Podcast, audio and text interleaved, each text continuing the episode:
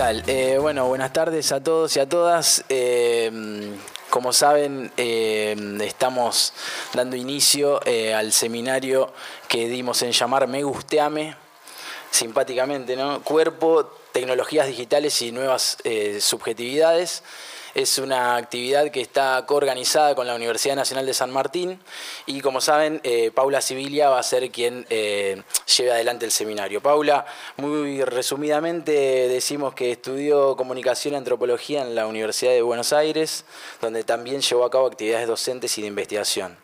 Ha obtenido una maestría en comunicación en la Universidad Federal Fluminense de Río de Janeiro un doctorado en salud colectiva en la Universidad del Estado de Río de Janeiro y otro en comunicación y cultura en la Universidad Federal de Río de Janeiro.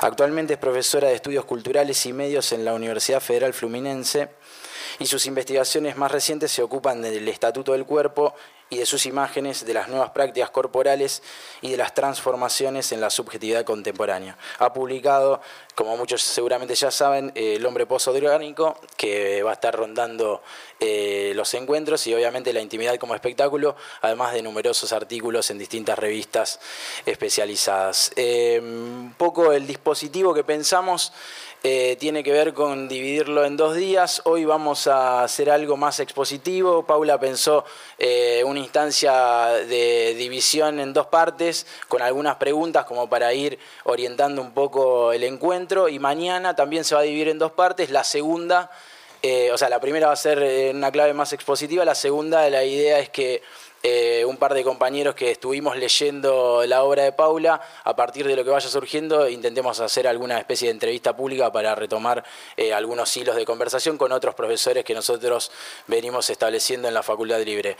Eh, nada más que decir que gracias a Paula que se hizo lugar en la agenda como para venirse a la ciudad de Rosario, sabemos que no es nada simple y la verdad que es una felicidad para la Facultad Libre poder contar con tu visita y también que este seminario se pueda desarrollar de modo eh, libre y gratuito. Para nosotros es más que festejable. Hicimos este dispositivo de inscripción que era lo más, eh, lo más ordenado que, nos, que pudimos, eh, pero bueno, como superamos las, las expectativas que teníamos y la capacidad de la casa, nos vinimos para aquí, para el Teatro Empleados de Comercio, también agradecerle al sindicato. Así que bueno, muchísimas gracias a todos, muchísimas gracias a Paula y damos a comienzo al seminario.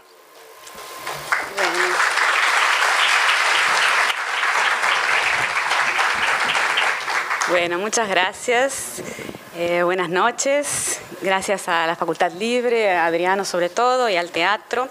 Eh, estoy muy contenta de estar acá en Rosario siempre una alegría.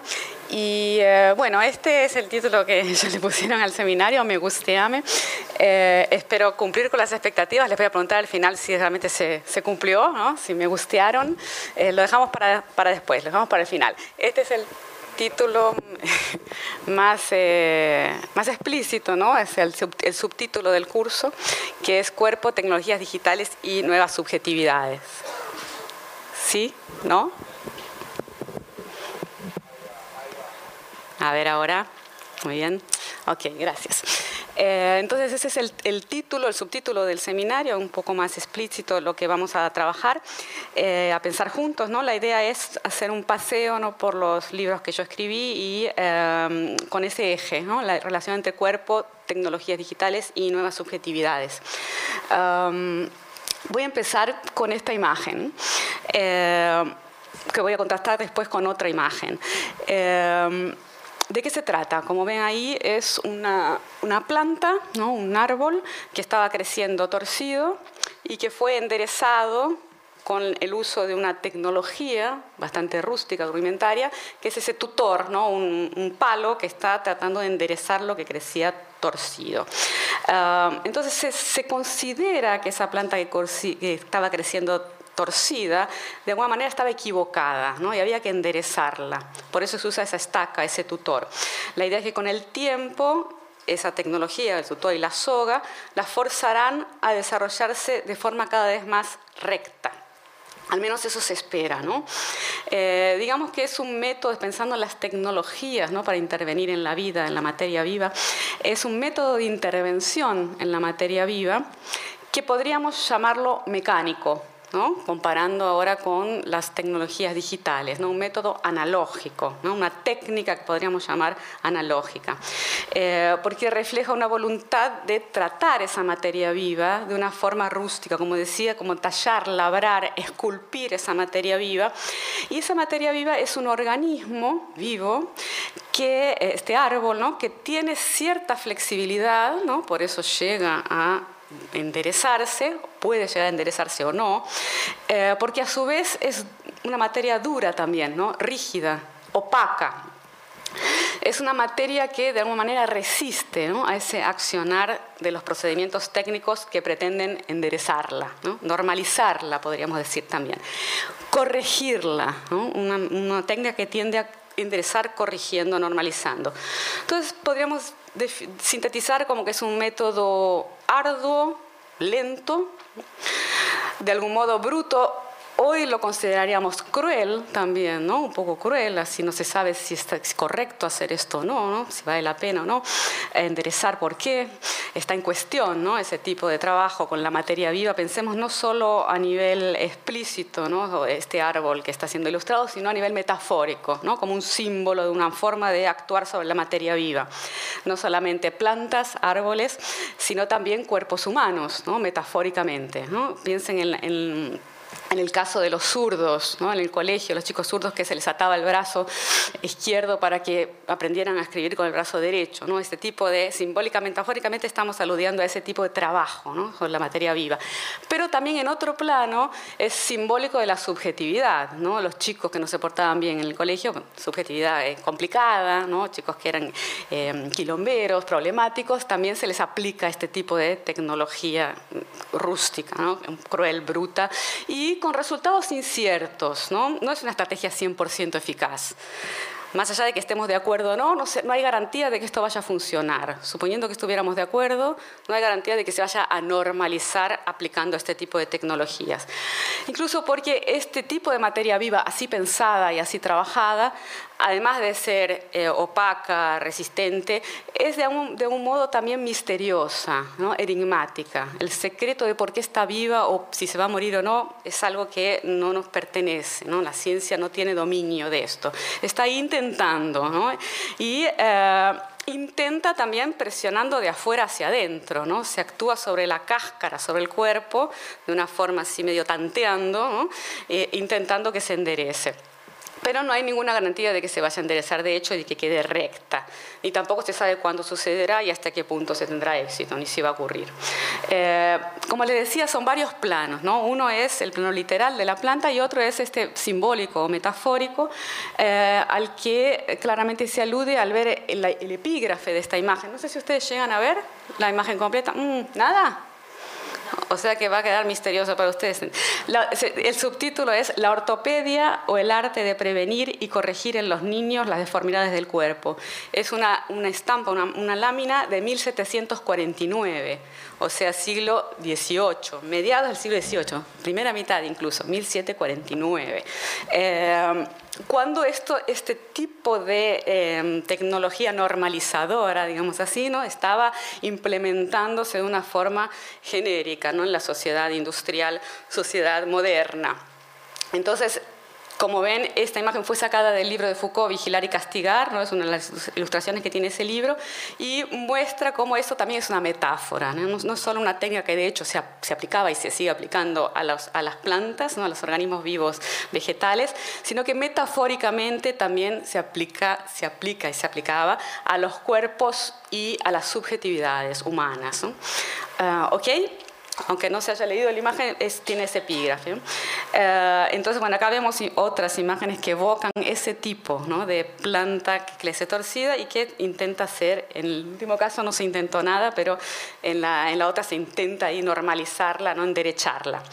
Eh, la segunda imagen, son estas dos imágenes, este grupo de imágenes, eh, que quiero contrastar con esa primera imagen, que muestran unas, muestran plantas, ¿no? resultados de semillas cuyos genomas fueron alterados. Um, y entonces convertidas en organismos transgénicos, ¿no? las plantas que esas semillas darán a luz, eh, son genéticamente programadas para ser de determinada manera, ¿no? son proyectadas para que crezcan de determinada manera, ¿no? para que la planta que sale de esa semilla, que surge de esa semilla, eh, tenga ciertas características. Por ejemplo, que no crezca torcida, ¿no? que no sea desviada.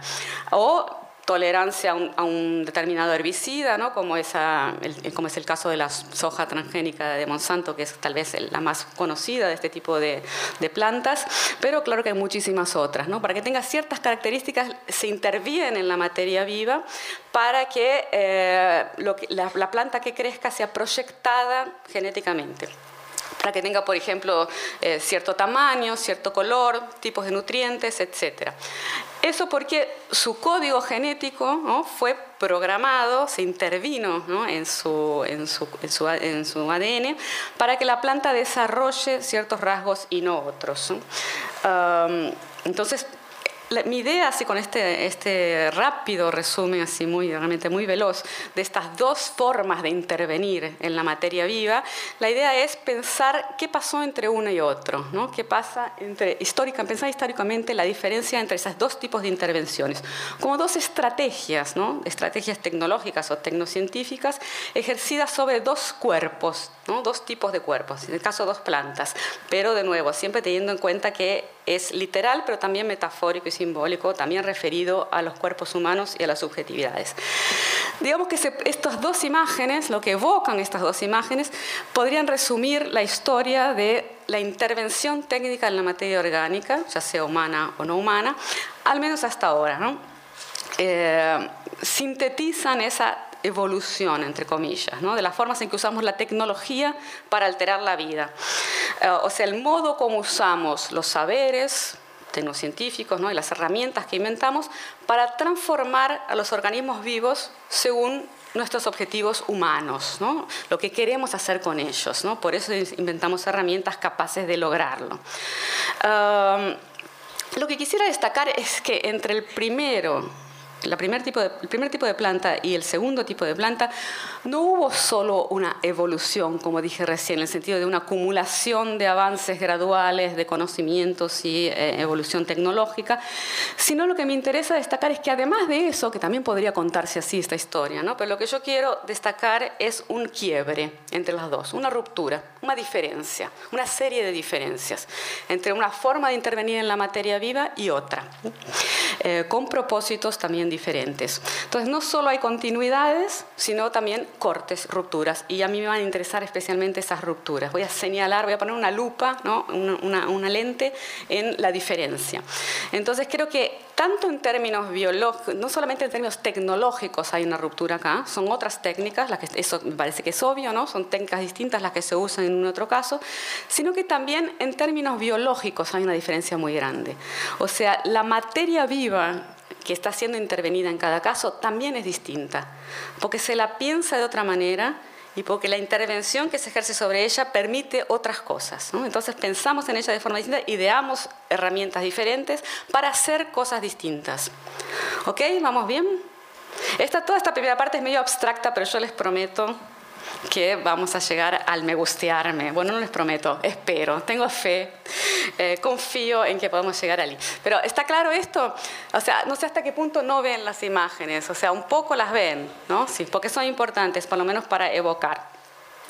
Entonces, bueno, de nuevo, la primera planta ¿En qué sentido es distinta la materia viva en cada caso? La primera planta, esta de allá, eh, se la puede moldear o corregir desde afuera hacia adentro, su envoltorio exterior, su cáscara, el tronco, su cuerpo, así, es presionado técnicamente mediante estos rudos métodos mecánicos y analógicos, mientras que a la segunda planta se la proyecta o programa desde adentro, ¿no? desde las células, ¿no? desde del interior de las células, los componentes químicos ¿no? de su materialidad. Entonces se la programa desde adentro hacia afuera. Ahí vemos una diferencia bastante radical. Una es de afuera hacia adentro, la otra de adentro hacia afuera. Y además de que los métodos son muy distintos, ¿no? se las reprograma técnicamente esta, la segunda planta a partir de su núcleo interior, celular, molecular, recurriendo a métodos mucho más sofisticados, ¿no? de índole biotecnológica o inspiración informática, ¿no? piensen en el código genético, la idea de que es información la que compone a esa vida, y se interviene en ella usando metáforas digitales, del código genético, instrucciones, etc. Y usando tecnologías digitales también, computadoras, herramientas de ese tipo. Bueno, entonces aquí tenemos una síntesis de, esta, de este relato eh, un poco abstracto que les vengo haciendo. Esto es un esquema, tampoco ven eso, ¿no? Lo que, bueno, es una pena, tendría que haber puesto las, Si saco la computadora, no, tampoco... Bueno. Eh, ahí vemos la primera planta y acá vemos bueno, la, imagen del código genético. La idea es que en, el primer caso se usan métodos mecánicos y analógicos de corrección de una materia viva que se considera desviada o imperfecta, que son algunas, no son todas las plantas, ¿no? algunas de ellas están desviadas, imperfectas, torcidas, se les aplican estos métodos buscando normalizarlas. En el primer caso es eso, una síntesis de lo que les venía diciendo.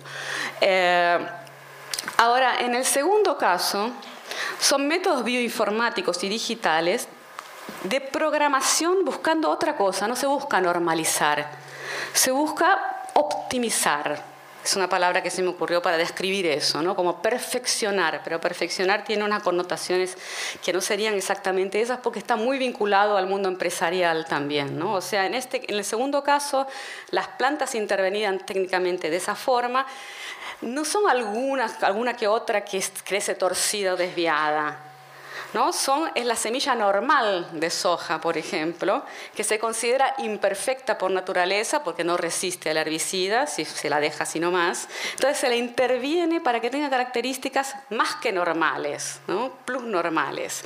Entonces en ese sentido se la busca optimizar algo que se considera imperfecto por naturaleza, la técnica interviene para reprogramarlo y darle otras características que no son naturales, ¿no? o sea, que no es normalizarlo para que sea igual a todas las demás, sino, o a la mayoría, que sería normalizar, ¿no? sino que se las busca proyectar para que tenga características consideradas mejores, más útiles óptimas, optimizadas. ¿Ok? ¿Vamos bien? ¿Me están siguiendo? Eh, bueno, estas son cuestiones que, claro que esto es mucho más complejo, ¿no? que lo estoy simplificando. Yo las trabajé más en este libro mío que está referenciado ahí, El hombre posorgánico cuerpo, subjetividad y tecnologías digitales. Pero mi idea ahora es, a partir de este primer esquema, ¿no? de una transformación en las formas como tratamos a los cuerpos usando tecnologías, unas técnicas modernas y otras más contemporáneas, ¿no? mi idea es hacer un recorrido con ustedes para pensar en qué nos estamos convirtiendo, ¿no? ¿Por qué somos como somos, ¿no? Y qué hacemos con nuestros cuerpos y con las tecnologías con las que convivimos. Si es lo mismo que se hacía en el siglo XIX-XX, la era moderna, o si estamos yendo hacia otro paradigma. Mi, propuesta, mi hipótesis es que estamos transformándonos en otra cosa. Entonces, bueno, esto estuvo, es más, quien, quien quiera profundizar esas cuestiones, las trabajé más en ese libro, El hombre posorgánico, cuerpo, subjetividad y tecnologías digitales. Y hay otros dos libros míos eh, Adriano los mencionó, la intimidad como espectáculo y redes o paredes, la escuela en tiempos de dispersión, que todos ellos eh, tienen en común esta base que les estoy presentando aquí muy rápidamente, la idea de que hay transformaciones históricas que eh, implican otras formas de vivir en contacto con otras tecnologías y son proyectos de mundo diferentes. Y todo esto es para tratar de entender qué sucede ahora, ¿no? qué nos está pasando y, em, cómo intervienen las tecnologías en esos procesos y, qué podemos hacer con eso también. ¿no? O sea, no es poca cosa. Eh, este es el título de la... Uf, perdón. Eh, para, tratar de, hacer una entrada así más, más familiar a todos nosotros, voy a, concentrarme en el ejemplo de la escuela. ¿no? Como les dije, el último libro que yo escribí es La escuela en tiempos de diversión, el subtítulo, y el título es Redes o Paredes, ¿no? porque me enfoco en el caso de la escuela para tratar de entender esta transformación de que les vengo hablando. Eh, la escuela, bueno, ¿Qué es la escuela? La escuela es una institución o una tecnología, un dispositivo eh, fundamental de la era moderna, ¿no? del proyecto de mundo moderno, modernización del mundo. La escuela es una herramienta fundamental para ese proyecto. Eh, ahora, de eso, con eso estamos todos de acuerdo, supongo, y también estamos todos de acuerdo que está en crisis, ¿no? la famosa crisis de la escuela. Ya es casi un lugar común, ¿no? está la, la escuela está en crisis en el mundo contemporáneo. Es una institución que está envejecida, que no logra adecuarse al mundo contemporáneo, una institución moderna que quedó ahí medio em, envejecida, en fin, o problemática, en conflicto, ¿no? en conflicto con eh, las subjetividades contemporáneas, los modos de vida contemporáneos. Y no se sabe muy bien qué hacer, muy bien, no, no se sabe qué hacer con eso. ¿no? hay muchas propuestas ahí circulando, pero parece que ninguna funciona. ¿no? igual se está inventando mucho en ese terreno, incluso porque no podemos dejar de inventarlo, porque la crisis es evidente. Eh, bueno. Para poner el foco, vamos a poner el foco en la escuela pero también de nuevo para pensar otras instituciones contemporáneas que también están en crisis porque forman parte de este paradigma moderno que está transformándose.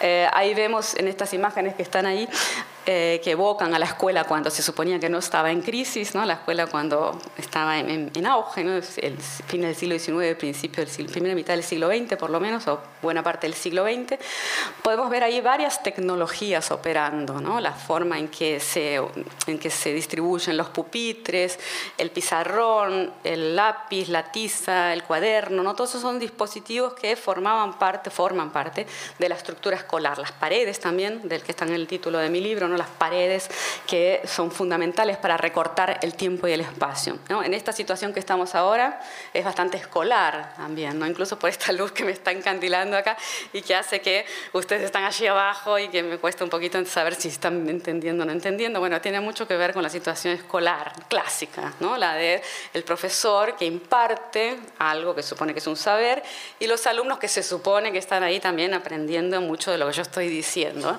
Y, la, y los pupitres, bueno, y, la, y el auditorio, ¿no? las paredes también aquí funcionando como idealmente, ¿no? recortando el tiempo y el espacio y desde las 7 que nos citamos hasta las 9 y media se supone que estas paredes van a estar protegiéndonos, cobijándonos y produciendo una situación de aprendizaje por concentración y escuchándonos, sobre todo ustedes escuchándome a mí, yo aquí disertando. ¿no? esto es un dispositivo también, ¿no? muy parecido al dispositivo escolar, eh, alineado con la propuesta del dispositivo escolar. Eh, si, si partimos de esta premisa que los cuerpos y las subjetividades son históricos, ¿no? no son universales, y se, hacen, se compatibilizan con ciertas tecnologías y con los modos de vida que esas tecnologías proponen, la escuela también está inserido ahí. ¿no? La escuela se hizo nuestros cuerpos se hicieron compatibles con la escuela. los cuerpos modernos se tuvieron que compatibilizar con la escuela y con toda una serie de herramientas ¿no? que se afilian, se afilian a la escuela. Y si, retomamos este esquemita de las dos los dos tipos de plantas, eh, la escuela quedaría claramente del lado de allá. Es una tecnología moderna que utilizaba una serie de métodos, estoy hablando así en pasado, para forzar la transformación al mundo contemporáneo. Cuando no estaba en crisis y funcionaba, cuando se suponía que no estaba en crisis y funcionaba, ponía en acción una serie de métodos mecánicos y analógicos, diríamos hoy, que buscaban normalizar, ¿no? crear una serie de, funcionamiento de la sociedad y, mm, inculcando ciertos saberes y tal que buscaban construir ciudadanos, ¿no? ciudadanos de los países nacionales y con mucha atención de corregir desvíos, con una serie de reglas, manuales, reglamentos, eh, puniciones, castigos, notas, ¿no? toda una serie de tecnologías que buscaban eso, corregir eventuales desvíos para normalizar y eh, producir una serie de, resultados. Entonces, bueno, eh, eh, la escuela se encuadraría en ese tipo de, propuesta. ¿Estamos de acuerdo con eso? ¿sí? Entonces aquí tenemos esas imágenes escolares que también podemos ahí ver metafóricamente, ¿no? El caso de la película de Chaplin, que es bien, bien metafórica, ¿no? bien, bien sintomática o emblemática de este tipo de funcionamiento, tiempos modernos, ¿no? que se desarrollan en una fábrica, pero que también muestra ese tipo de estructuras ¿no? que, que, que, son, que usan tecnologías analógicas eh, con una, una implementación de, de un dispositivo de paredes que eh, recortan tiempo y espacio y un uso muy estricto del tiempo y el espacio. Se entra a las 7 de la mañana, se sale a las 5 de la tarde, se, como es la tarjeta, se, eso del horario, toda una serie de tecnologías, digamos, que se asocian a esa planta enderezable, ¿no? que supone que se debía enderezar y que se implementaban para enderezarla. Entonces, y, en este otro esquemita, es, eh, la escuela estaría del lado de allá, ¿no? Acá ustedes ven también imágenes que evocan estos cuerpos modernos, ¿no? Y estos los cuerpos contemporáneos que se están compatibilizando con otras herramientas, ¿no? Con las herramientas digitales eh, comparables a lo que sucede con la planta eh, programada biotecnológicamente, ¿no? con inspiración digital.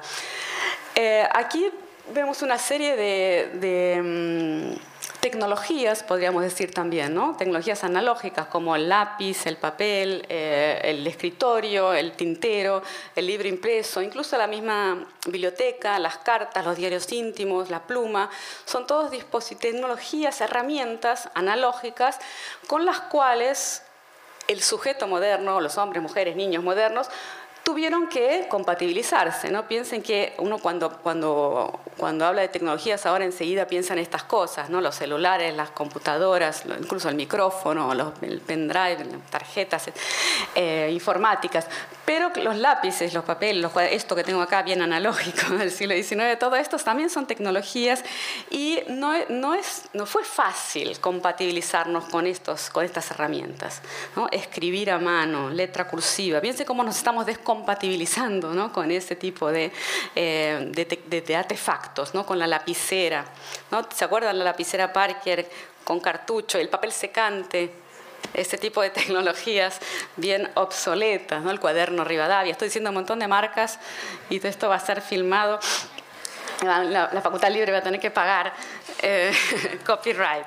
Bueno, en fin, eh, son, son tecnologías. Ahora no pensamos más en ese tipo de artefactos como tecnologías porque le, relegamos solamente este tipo de aparatos a esa categoría, ¿no? tecnologías digitales. Pero todo esto es un arsenal complejísimo de tecnologías, así como la escuela. ¿no? Eh, y los cuerpos modernos tuvieron que compatibilizarse con eso, y no es nada fácil. O sea, no es nada fácil compatibilizarse con ese arsenal y con el modo de vida que ese arsenal propone. ¿no? También ese uso del tiempo y el espacio tan rígido, tan estricto que la escuela eh, supone, la fábrica, etc.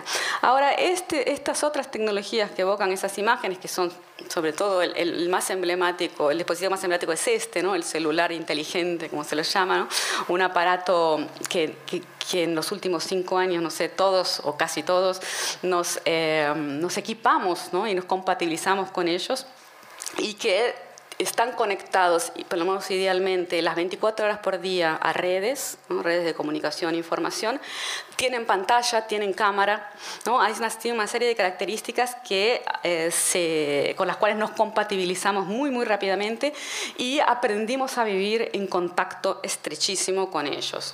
Esto sucedió muy rápidamente ¿no? en los últimos años. Entonces, esas imágenes del lado de acá evocan eso, nuestra compatibilidad, nuestra compatibilización con esas herramientas tecnológicas. Em, cuando estas imágenes aquí tan románticas que ustedes ven evocan estos cuerpos del siglo XIX y XX, eh, algunos de los cuales también nosotros supimos ser, pero que cada vez somos menos eso. Incluso esa romantización también tiene que ver con el estar dejando de ser así, ¿no? O sea, evocamos con cierta nostalgia la capacidad que se tenía, por ejemplo, de, estar, de leer un libro del principio hasta el fin, y solamente cuando termináramos ese libro empezar otro y leer durante horas sin ser interrumpidos, no solo por por WhatsApp sino también por nosotros mismos, ¿no? por nuestra ansiedad o inquietación, inquietudes que em, son tan características de los modos de vida contemporáneos. Entonces, estas imágenes que ustedes ven ahí son cuerpos modernos, ¿no? siglo XIX y XX, que se han compatibilizado con esas herramientas analógicas, libros impresos, cuadernos, lápices, y con el, con el uso del tiempo y el espacio que esas herramientas suponen y estimulan. Eh, uso del tiempo y el espacio y también una forma de relacionarse consigo mismo con los demás y con el mundo, que está embutida en ese tipo de artefactos. Ahora, estas otras imágenes que que algún tiempo atrás hubieran sido de ciencia ficción, ¿no? poco tiempo atrás, 10, 20, 25 años, eh, se han vuelto sumamente habituales, ¿no? de nuestra compatibilización con los dispositivos digitales de comunicación e información tan habituales que es difícil no ver estas imágenes. ¿no? Por ejemplo, esta situación que yo estoy viendo ahora de ustedes, algunos lo deben estar usando medio escondidas, aprovechando que estoy encandilada con esta luz, eh, son las famosas redes que atraviesan las paredes, ¿no? Y entonces por eso las paredes están perdiendo eficacia. Pero es difícil esta, esta situación de ahora, así como la escuela, ¿no? que entiende, intenta ¿no? de relegar la lógica de las redes, dejarla fuera. Eh, esta situación es atípica. ¿no? Lo más común es ver estas imágenes. Nosotros mismos, ¿no? Estar en esta situación así. En el espacio público es muy difícil no ver estas imágenes. Ver varias personas y que no estén, muchos de ellos, o tal vez todos, en esta situación de conexión a través de los dispositivos móviles de comunicación e información. entonces, ¿por qué nos hemos vuelto compatibles? ¿no? volviendo ahí a, este esquemita, me parece que tal vez para ustedes ya está quedando claro ¿no? que la escuela está en, ese, en esa propuesta de, de, mm, métodos mecánicos y analógicos de corrección buscando la normalidad. Y, y, el Estado como un organizador de esa forma de vida, ¿no? los estados nacionales que implementaron las escuelas y el modelo de la jerarquía estatal centralizada garantizando el funcionamiento de todo eso también. Ahora, es, más fácil entender eso que, entender y mapear lo que está pasando ahora, ¿no? Sé si están de acuerdo conmigo.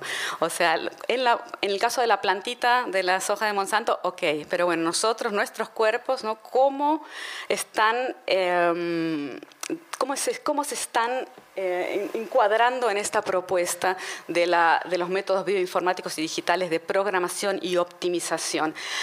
Eh, esto, esto, es lo que, voy a, lo que la propuesta que tengo ¿no? para trabajar con ustedes hoy y mañana. ¿no? A partir de distintas perspectivas, tratar de entender esto otro, ¿no? que es lo que más nos interesa. ¿no? Cómo, cómo, estamos cómo se están desplazando, no solamente por transformaciones tecnológicas, ¿no?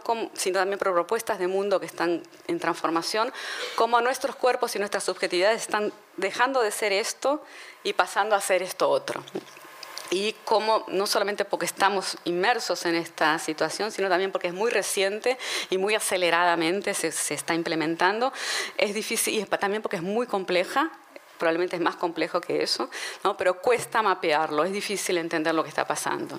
Entonces mi, mi, mi, idea es con ustedes, y a partir de esos libros que yo escribí, tratar de entender un poco más, o algunas pistas ¿no? para entender cómo estamos actuando con esta lógica y dejando de actuar, cada vez menos actuamos con respecto con esta, como insertos en esta dinámica de la normalización y de la corrección mecánica. Ah, ya hay una pista allí arriba, ¿no? no es el Estado el que organiza esa dinámica, sino cada vez más es la lógica del mercado la que está funcionando en esta otra dinámica. Y eso no, no es, de nuevo, tampoco es solo en el plano más literal, que evidentemente el mercado hoy está mucho más presente que en el siglo XIX y XX en nuestras vidas, ¿no? Es, se, ha, se ha infiltrado en espacios que, y, en, en, instancias de nuestras vidas las que estaban vedadas antes, ha avanzado, los tentáculos del mercado han avanzado, no solamente de modo literal y el Estado ha perdido fuerza en ese sentido, sino que además en el campo simbólico y metafórico, la lógica, el modo de funcionar del mercado es el que está también atravesando estas, esta, este modo de vida ¿no? más contemporáneo. La forma en que nos manejamos y nos relacionamos con nosotros mismos, con los demás y con el mundo, la forma en que usamos el tiempo y el espacio, ¿no? los modos de vivir están cada vez más organizados de acuerdo con la lógica del mercado, ¿no? hay un estímulo a organizarnos así, que eh, en vez de la lógica del Estado, que queda también más, cada vez más obsoleta junto con, eh, con toda esa otra dinámica de los métodos mecánicos y analógicos. ¿Ok? A ver, la, la cantidad de... Voy a, tengo que tener un cuantificador de la cantidad de sí, porque son cosas muy complejas, ¿no? Estoy simplificándolas, pero la idea es que me sigan porque hay una línea de argumental que parte de esta cuestión, ¿no? Parte de, esta, de, la hipótesis de esta transformación.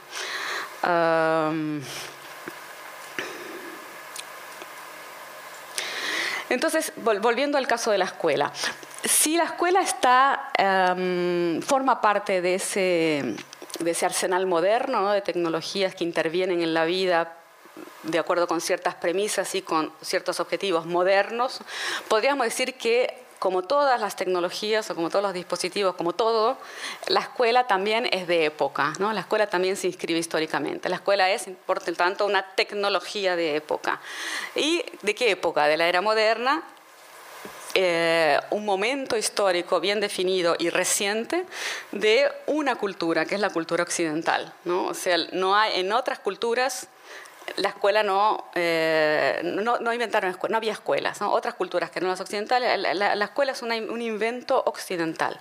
Claro que la, la, cultura occidental no es cualquier cultura, ¿no? es una cultura muy eh, arrogante y que se, ha, se adjudicó a sí misma el papel de la cultura y del ápice de la humanidad y del progreso. Esto también en el paradigma moderno, ¿no? siglo XIX, buena parte del XX. Por lo tanto, no es cualquier cultura, tanto que hizo que todas las otras culturas ¿eh? se doblegaran a su ejemplo y hubiera escuelas en todos lados. Entonces, es pero aún así es una tecnología perteneciente a una cultura y a un momento de esa cultura, que es la era moderna.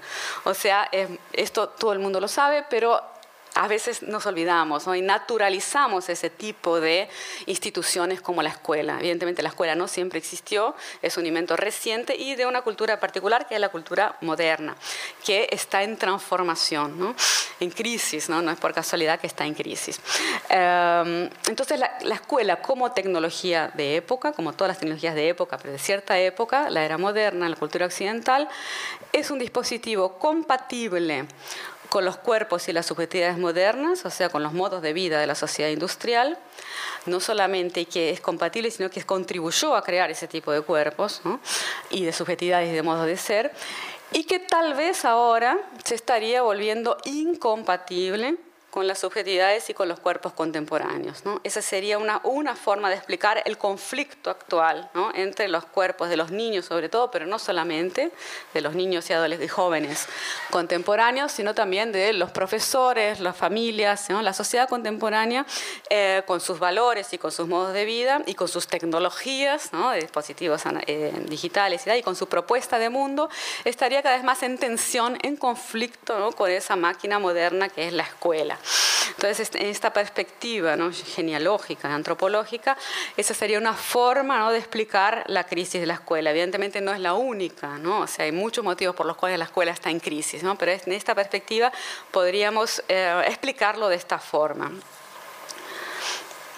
Eh, así como nos estamos descompatibilizando con estas herramientas, ¿no? o sea, nos cuesta escribir a mano, por ejemplo, eh, se está pensando incluso en, dejar de enseñar a escribir en letra cursiva en las escuelas, ¿no? Eh, así como no, algunos nos costó más otros menos, ¿no? Pero esto de, de teclear en el tecladito este del celular, ¿no? Al principio parecía imposible para muchos de nosotros, sobre todo para los que éramos más compatibles con estas tecnologías, ¿no? Descompatibilizarse con ellas y compatibilizarse con otro arsenal cuesta bastante, ¿no? Por eso también los chicos más chiquitos que no tuvieron, que se saltearon esto, no tuvieron que compatibilizarse con esto, les cuesta mucho compatibilizarse con esto porque ya son compatibles con eh, estos otros dispositivos, ¿no? Que, eh, que, que, esto me parece muy importante, eh, no son solo herramientas neutras, ¿no? no son solo herramientas con las cuales podemos hacer más o menos lo mismo que hacíamos antes. ¿no? Hay, una, hay una perspectiva que puede explicar así esta transformación, la perspectiva de la continuidad, que dije que me iba a distanciar de ella. ¿no? Eh, podemos decir, bueno, con estas herramientas es posible escribir una novela, escribir cartas, escribir una nota periodística, escribir una opinión, ¿no? con, con lápices, papeles, plumas, y con estas también, ¿no? son, solo, son solo herramientas, ¿ok? ¿Sí? Podemos hacer más o menos lo mismo. Sin embargo, lo que yo quiero destacar es que no es exactamente lo mismo lo que podemos hacer con unas herramientas y con las otras. Claro que si uno, si uno quisiera, vamos a suponer, puede escribir una novela en WhatsApp o una carta, como se escribía en el siglo XIX en WhatsApp, o una novela en, en el celular, o en fin, todo lo, que, lo mismo el tipo, de intervenciones en el mundo que se hacían con estas herramientas se podrían hacer con estas. En algún plano esto es totalmente válido y cierto. Sin embargo, hay ciertos tipos de cosas que estas herramientas nos incitan a hacer y que estas otras nos incitaban a hacer y son distintas. O sea, podríamos escribir una carta como antiguamente, con el siglo XIX, por WhatsApp, pero probablemente no lo hagamos. Lo que vamos a hacer es aprender a escribir como WhatsApp nos propone que no es WhatsApp, no estoy personalizando WhatsApp, sino ese universo tecnológico, ¿no? nos lleva a relacionarnos con nosotros, con los demás y con el mundo de ciertas maneras y no de otras. Claro que eso está abierto a muchas posibilidades ¿no? y nos podemos apropiar y, y hacer cosas que no estaban previstas, sin embargo, hay cierta forma de relacionarse con el otro que viene implícita y sugerida en este tipo de herramientas y que no estaba sugerida en este otro tipo de herramientas. Aquí había otro, otras sugerencias, ¿no? Otra, otro estímulo a relacionarse con los demás de otra forma. Características bien básicas como bueno, la instantaneidad, la rapidez, la velocidad, la capacidad de, comunicarse 24 horas por día eh, en cualquier lugar, ¿no? Eh, sin, sin límites de espacio-tiempo, eh, con mucha gente al mismo tiempo. ¿no? y de forma veloz, etcétera, sin, sin usar eh, puntos eh, con ortografía fluida, en fin, una serie de características que están estimuladas ¿no? por este tipo de herramientas. Entonces, en ese sentido no son neutras, ¿no? no son herramientas con las cuales podemos hacer cualquier cosa y sobre todo, como se dice, lo mismo que se hacía antes. Esa es una perspectiva y se puede llegar con esa perspectiva a, mucho, a, entender cosas que suceden en el mundo. Sin embargo, lo que yo quiero destacar es la diferencia. ¿okay?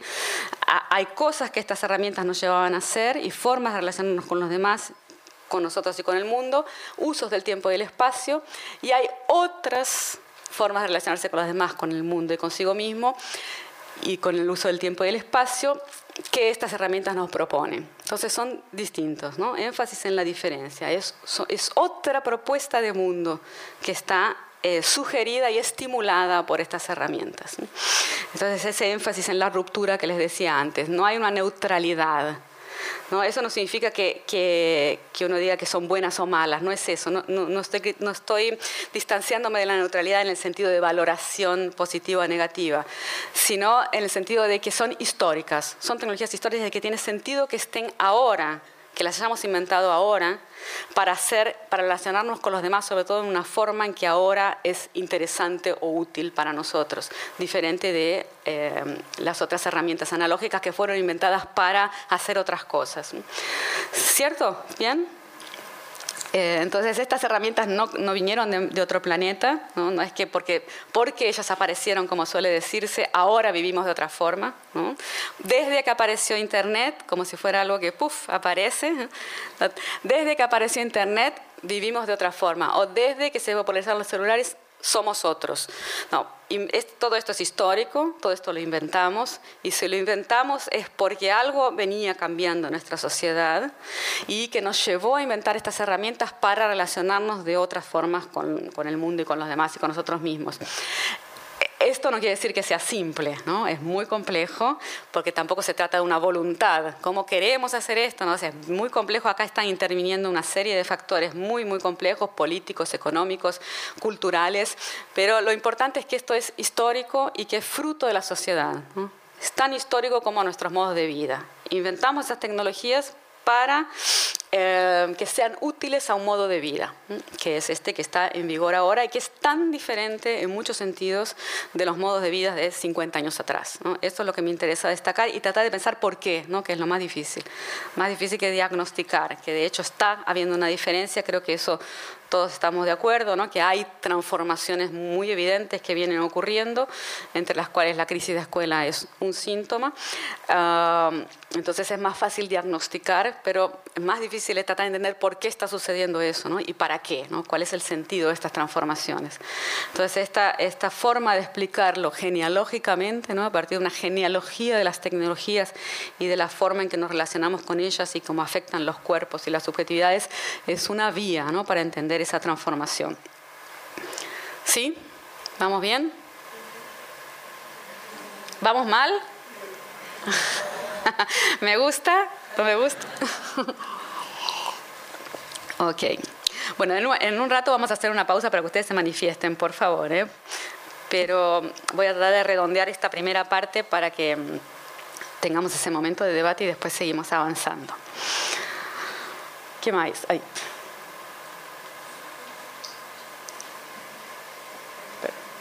Eh, bueno, les decía que también iba a, entrar en, algunas cuestiones que trabajé en este libro, La intimidad como espectáculo, que es un libro de 2008, o sea, viejísimo. El, el, hombre posorgánico también es más viejo todavía, pero bueno, por lo menos son todos del siglo XXI pero cuando estaba recién inaugurándose. Y de hecho, en, en portugués, estos, estas, yo vivo en Brasil y estos libros salieron todos en portugués también. Y en portugués hay nuevas ediciones, tanto del Intimidad con Espectáculo como del Hombre Posorgánico, porque estaban agotados.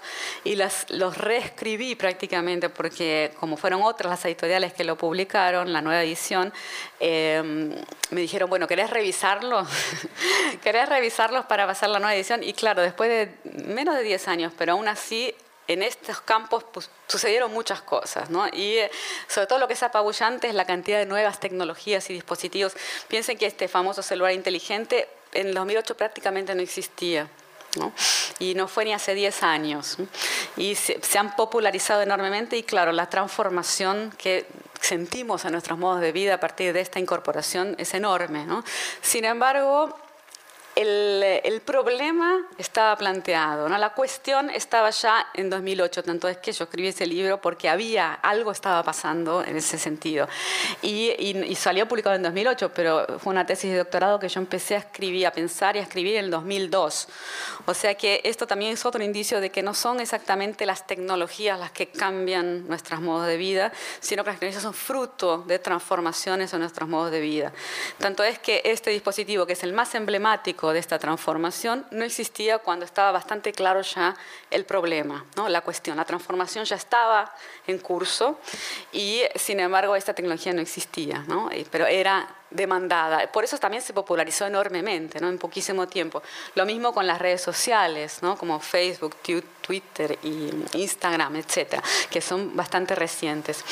Pero antes de eso, bastante antes de eso, ya estaba el, el, el, problema o la cuestión, el fenómeno ya estaba ahí candente, ¿no? manifestándose. Y se manifestaba con mucho más, mucho más extrañamiento que ahora. ¿no? Tanto es que la intimidad como espectáculo parecía una contradicción en sus términos. ¿no? ¿Cómo puede ser la intimidad un espectáculo? Bueno, ahora estamos muchísimo más acostumbrados entonces no nos sorprende tanto, se ha naturalizado, ¿no? pero en su momento hubo que explicarlo, no sé cómo la intimidad es una forma de espectáculo. Y para eso yo recurría a ese término extimidad, ¿no? porque la idea de íntimo, eh, que es, también es un invento burgués, podríamos decir, es un invento así como lo conocemos, por lo menos nosotros ahora, es algo moderno, ¿no? es una, tiene que ver con los modos de vida modernos, industriales, burgueses, urbanos, ¿no? de, la, de, la, cultura occidental, la intimidad. ¿no? Pensemos el cuarto privado, ¿no? la casa burguesa con, con cuartos destinados a cada función, como la cocina, el baño, el cuarto para dormir, la biblioteca y también para cada miembro idealmente ¿no? de la familia, para que tengan su privacidad, son todos valores modernos, burgueses, etc. Eh, bueno, dentro de la definición de intimidad, la propia, la propia palabra intimidad suponía un límite entre el espacio privado y el público, y la protección de la mirada del otro, ¿no? protegerse de la mirada del otro. Para eso se usaban una serie de dispositivos como las paredes, ¿no? son las paredes del hogar, en el sentido son, son emblemáticas, la pared del hogar, las persianas, las cortinas, las llaves, todos esos dispositivos ¿no? para preservar el espacio privado, recortarlo del espacio público, espacio-tiempo, y dentro de ese espacio privado se desarrollaba la intimidad. Entonces, dentro de la, propia palabra intimidad suponía no espectáculo, o sea, no exponerse. Y cuando esta, esta transformación de la intimidad en espectáculo ¿no? se hizo evidente con el avance de, en, la época eran, eran los blogs, ¿no? los blogs que se definían como diarios íntimos solo que publicados en Internet. ¿no? Eso fue lo que me hizo ruido y que me llevó a, a tratar de entender eso, cómo puede ser un diario íntimo publicado en Internet, ¿no? pero también los reality shows y después, bueno, las redes sociales y la inmensa extensión, ¿no? generalización de este fenómeno hoy en día. Entonces, por eso surgió esta idea de llamarlo extimidad, ¿no? porque ya no se podría llamar más, no es, más lo, no es lo mismo, ¿no? no es intimidad, es otra cosa. Si se muestra, no es intimidad no es aquella intimidad ¿no? de, la, de la que hablábamos antes. Entonces, esta, esta, esta, noción de extimidad da cuenta de un atravesamiento de las paredes por las redes, ¿no? Esto que les decía que también probablemente esté pasando aquí de una forma medio clandestina, ¿no? Porque las paredes se supone que están eh, provocando aquí una situación artificial, ¿no? De espacio-tiempo destinado solamente a lo que está sucediendo acá. Eh, una, una, tecnología súper compleja, ¿no? Que se inventó para eso. Y el hogar también, ¿no? Las paredes del hogar eh, eh, se suponía que bloqueaban la privacidad y la intimidad. ahora, no era solamente las paredes, no solamente tecnologías físicas, ¿no? como el, cerrojo, las llaves, etc., sino también eh, valores morales como el pudor, el pudor, la discreción, el decoro, todos esos valores burgueses también, valores modernos, servían para preservar la intimidad y eran a veces mucho más sólidos que las paredes, ¿no? en el sentido de que era algo que eh, podía tener consecuencias terribles a nivel eh, moral y de la vida de cada uno. Entonces la intimidad era preservada no solamente por paredes, sino también por pudores. Entonces esta idea de la extimidad era algo totalmente nuevo, ¿no? algo que rompía con el, paradigma moderno burgués.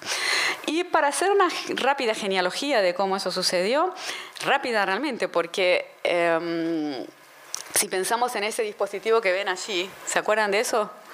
La webcam ¿no? que, se, que se compraba separadamente, esto hablando, parece que estoy hablando del siglo XVII, pero esto fue hace 20 años más o menos, o menos tal vez, y que se lo compraban aquellos que querían usar Skype, por ejemplo, ¿no? o sea, comunicarse con alguien que vivía lejos por videollamada. Eh, lo que pasa es que, claro, inmediatamente se empezó a usar para otros fines no previstos, tal vez, ¿no? que era dejarla conectada y mostrar lo que pasaba dentro de casa. Bueno, cuando eso empezó a pasar, alguno otro lo hizo, se transformó en una especie, de, consultaron a todos los especialistas qué está pasando, la, actividad se está exponiendo. Eh, y bueno, ahora obviamente todo eso nos parece algo mm, del siglo XVII, ¿no? Eso es chiste. Obviamente no del siglo XVII, sino de algo que estaba en plena transición hacia el mundo contemporáneo, pero que eh, lo vemos hoy como algo ya anticuado, porque nos acostumbramos a llevar cámaras y pantallas con nosotros a todos lados, que si, nos damos cuenta que nos lo olvidamos en casa, nos podemos sentir unas inquietudes así muy grandes, ansiedades terribles, porque los usamos cada vez para más cosas, ¿no? la pantalla y la cámara. Y yo creo que este, este, esta computadora tiene una cámara también, y yo creo que si uno quisiera hoy comprar una computadora sin cámara, no puede. ¿No? Vamos a suponer que alguien quisiera, probablemente nadie va a querer, ¿por qué? ¿no? Pero si alguien quisiera comprar una computadora con cámara, probablemente no puede. Entonces, esta, en la rapidísima genealogía de cómo la intimidad se fue transformando en extimidad, estos aparatos tecnológicos nos, muestran ¿no? cómo esto sucedió muy rápidamente y eh, se ha naturalizado. Y probablemente eh, todo eso tuvo tanto éxito porque había una demanda por eso. Había una demanda, ya estaba lista nuestra sociedad y nuestra subjetividad para este tipo de herramientas.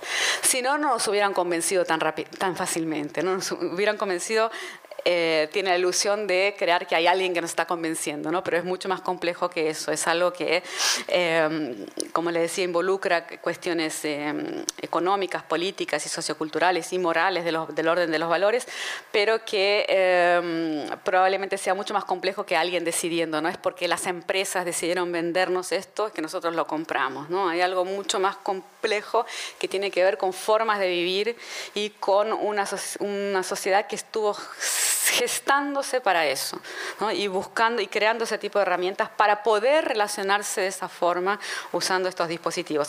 Nos faltaban estas herramientas, digamos así, para poder comunicarnos como nos estamos comunicando y viviendo como estamos viviendo.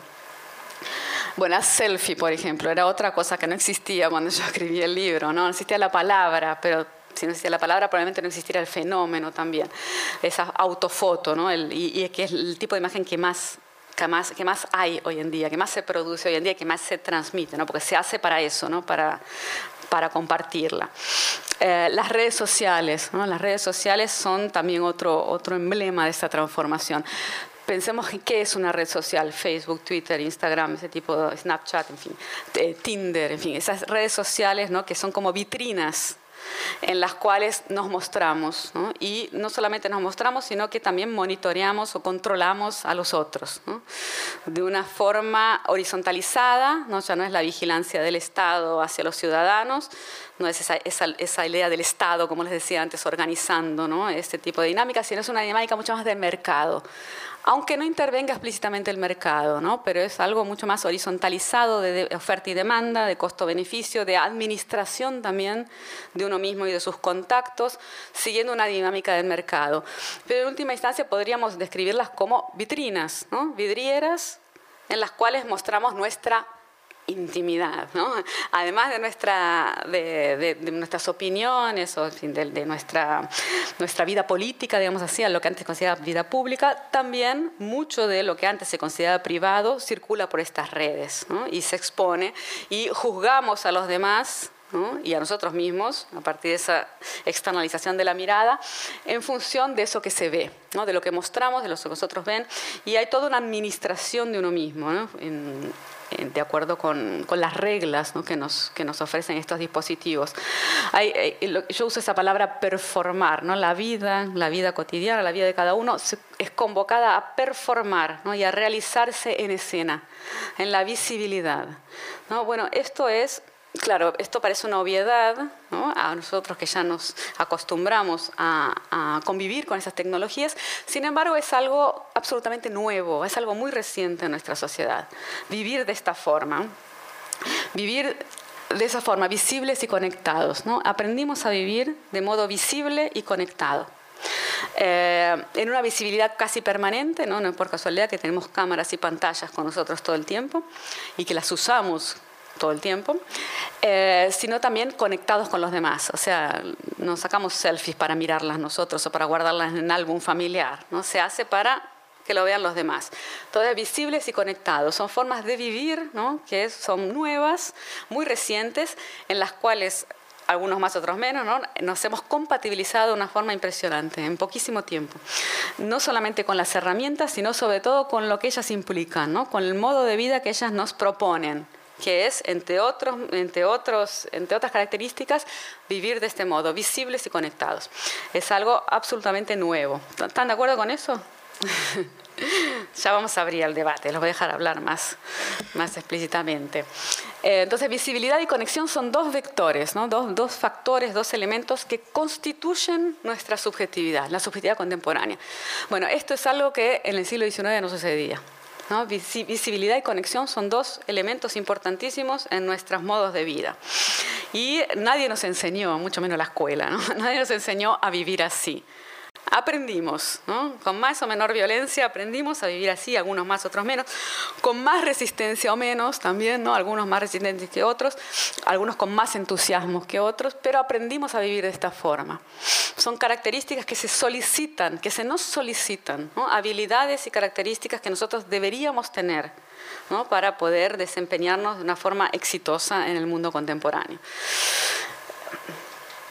Cuando en el mundo moderno la escuela, entre otras tecnologías, suscitaba, intentaba crear en los sujetos, en los alumnitos, en los chicos en el colegio, esas otras dos características, por ejemplo, la introspección y la concentración. La lectura de novelas, por ejemplo, el diario íntimo, demandaban ese tipo y suscitaban ese tipo de características que se consideraban deseables ¿no? para los sujetos modernos. Capacidad de concentración, introspección para conocerse a sí mismo. Eh, y para eh, organizar el mundo de la forma en que se deseaba organizar. Concentración también para cumplir horarios, para ser capaz de, manejarse con el tiempo y el espacio como la sociedad moderna requería. Ahora, ¿estamos de acuerdo con esto? Introspección, concentración, dos características fundamentales la subjetividad moderna. Ahora veamos.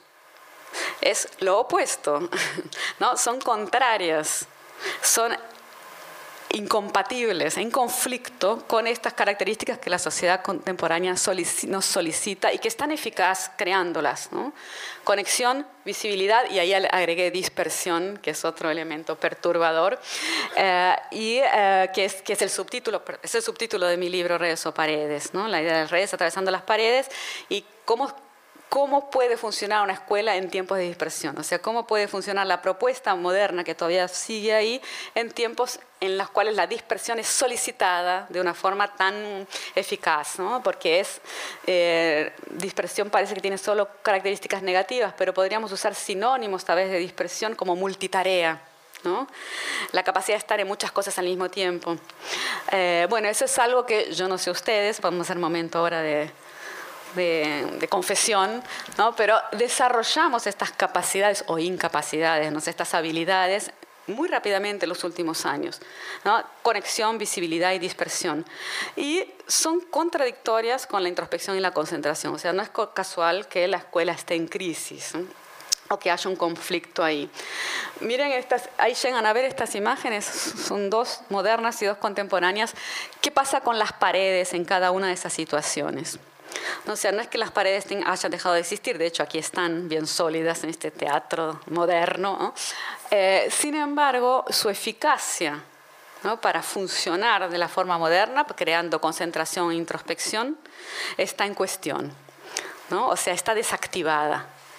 Porque las redes, con mucha eficacia y con mucha elegancia, a, veces más elegancia que otras veces, eh, atraviesan las paredes ¿no? y nos proyectan hacia cualquier otro lado. O sea, no hace falta que estemos acá, aunque estemos aquí, estamos en cualquier otro lado. Y ahí orbitamos de acuerdo con la dinámica de las, de las redes. ¿no? Eh, bueno, y este tipo de, imágenes que con las cuales estamos muy acostumbrados también ahora. No estamos en el mismo lugar, pero cada uno está en cualquier otro lugar porque las redes atraviesan las paredes. Entonces, volviendo al esquemita inicial, se agregaron algunos ingredientes, como ven ahí, ¿no? Bueno, algunos de ellos los deben ver, otros no. las paredes están del lado del paradigma moderno del Estado ¿no? y las redes de lo que sucede ahora. Y abajo agregué, bueno, ahí ni hablar porque ni siquiera se ve, ni yo lo estoy viendo ahí. Ahí introspección y concentración y aquí la visibilidad, la conexión y la dispersión, ¿no? como características de cada uno de esos paradigmas y como les decía que estoy enfatizando la diferencia y la ruptura, ¿no? la idea es que, que ustedes vean cómo son hasta opuestos, no solo son distintos, sino que es lo contrario, ¿no? lo que pide uno y lo que crea un mundo y lo que nos solicita y lo que produce la otra dinámica, la dinámica contemporánea. Y aquí, bueno, voy a terminar este bloque con un chistecito. Eh, que bueno, está en portugués, pero ahí, aparte de todas maneras ustedes no lo ven, entonces los voy a contar. Eh, esos, chistecitos que circulan justamente por las redes sociales, ¿no? Dice, se llama Interpretación de textos en los días de hoy. Usted, vos posteás esto en las redes sociales. Hola, mi nombre es Andrés y voy a vender torta de zanahoria hoy de, de 14 a 17 horas cada porción cuesta 5 reales. Los interesados pueden entrar en contacto por el número XXX. Y entonces las personas preguntan, ¿la torta de qué es? ¿Cuánto cuesta? ¿Puedo buscarla a las 18 horas? ¿Cómo hago para comprar? Entonces sería un ejemplo de la tal dispersión, ¿no? O sea, eh, visibilidad y conexión y dispersión también. O sea, nos comunicamos muchísimo, pero la comunicación está problemática, ¿eh? complicada. Eh, todo lo contrario de lo que quería producir la escuela, ¿no? O sea, no es casual, por lo tanto, que la escuela se haya vuelto incompatible ¿no? con nosotros. Creo que aquí podemos hacer el famoso intervalo para que ustedes se manifiesten y capaz que hasta me apagan la luz. sí, ¿quieren hacer una pregunta o un comentario? ¿Algún, algún tipo de feedback de lo que estoy, de lo que estoy diciendo?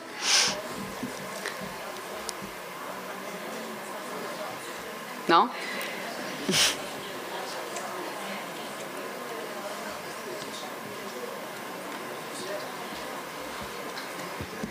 Eh, creo que vos vas a...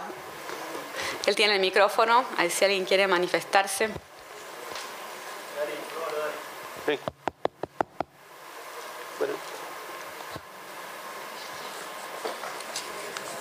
¿Nada? ¿Quién se anima? Silencio. Acá hay una, acá hay Ok. Permiso. Gracias. ¿Lo puedes usted? Aprovecho de un tema mío. Dura 45 minutos.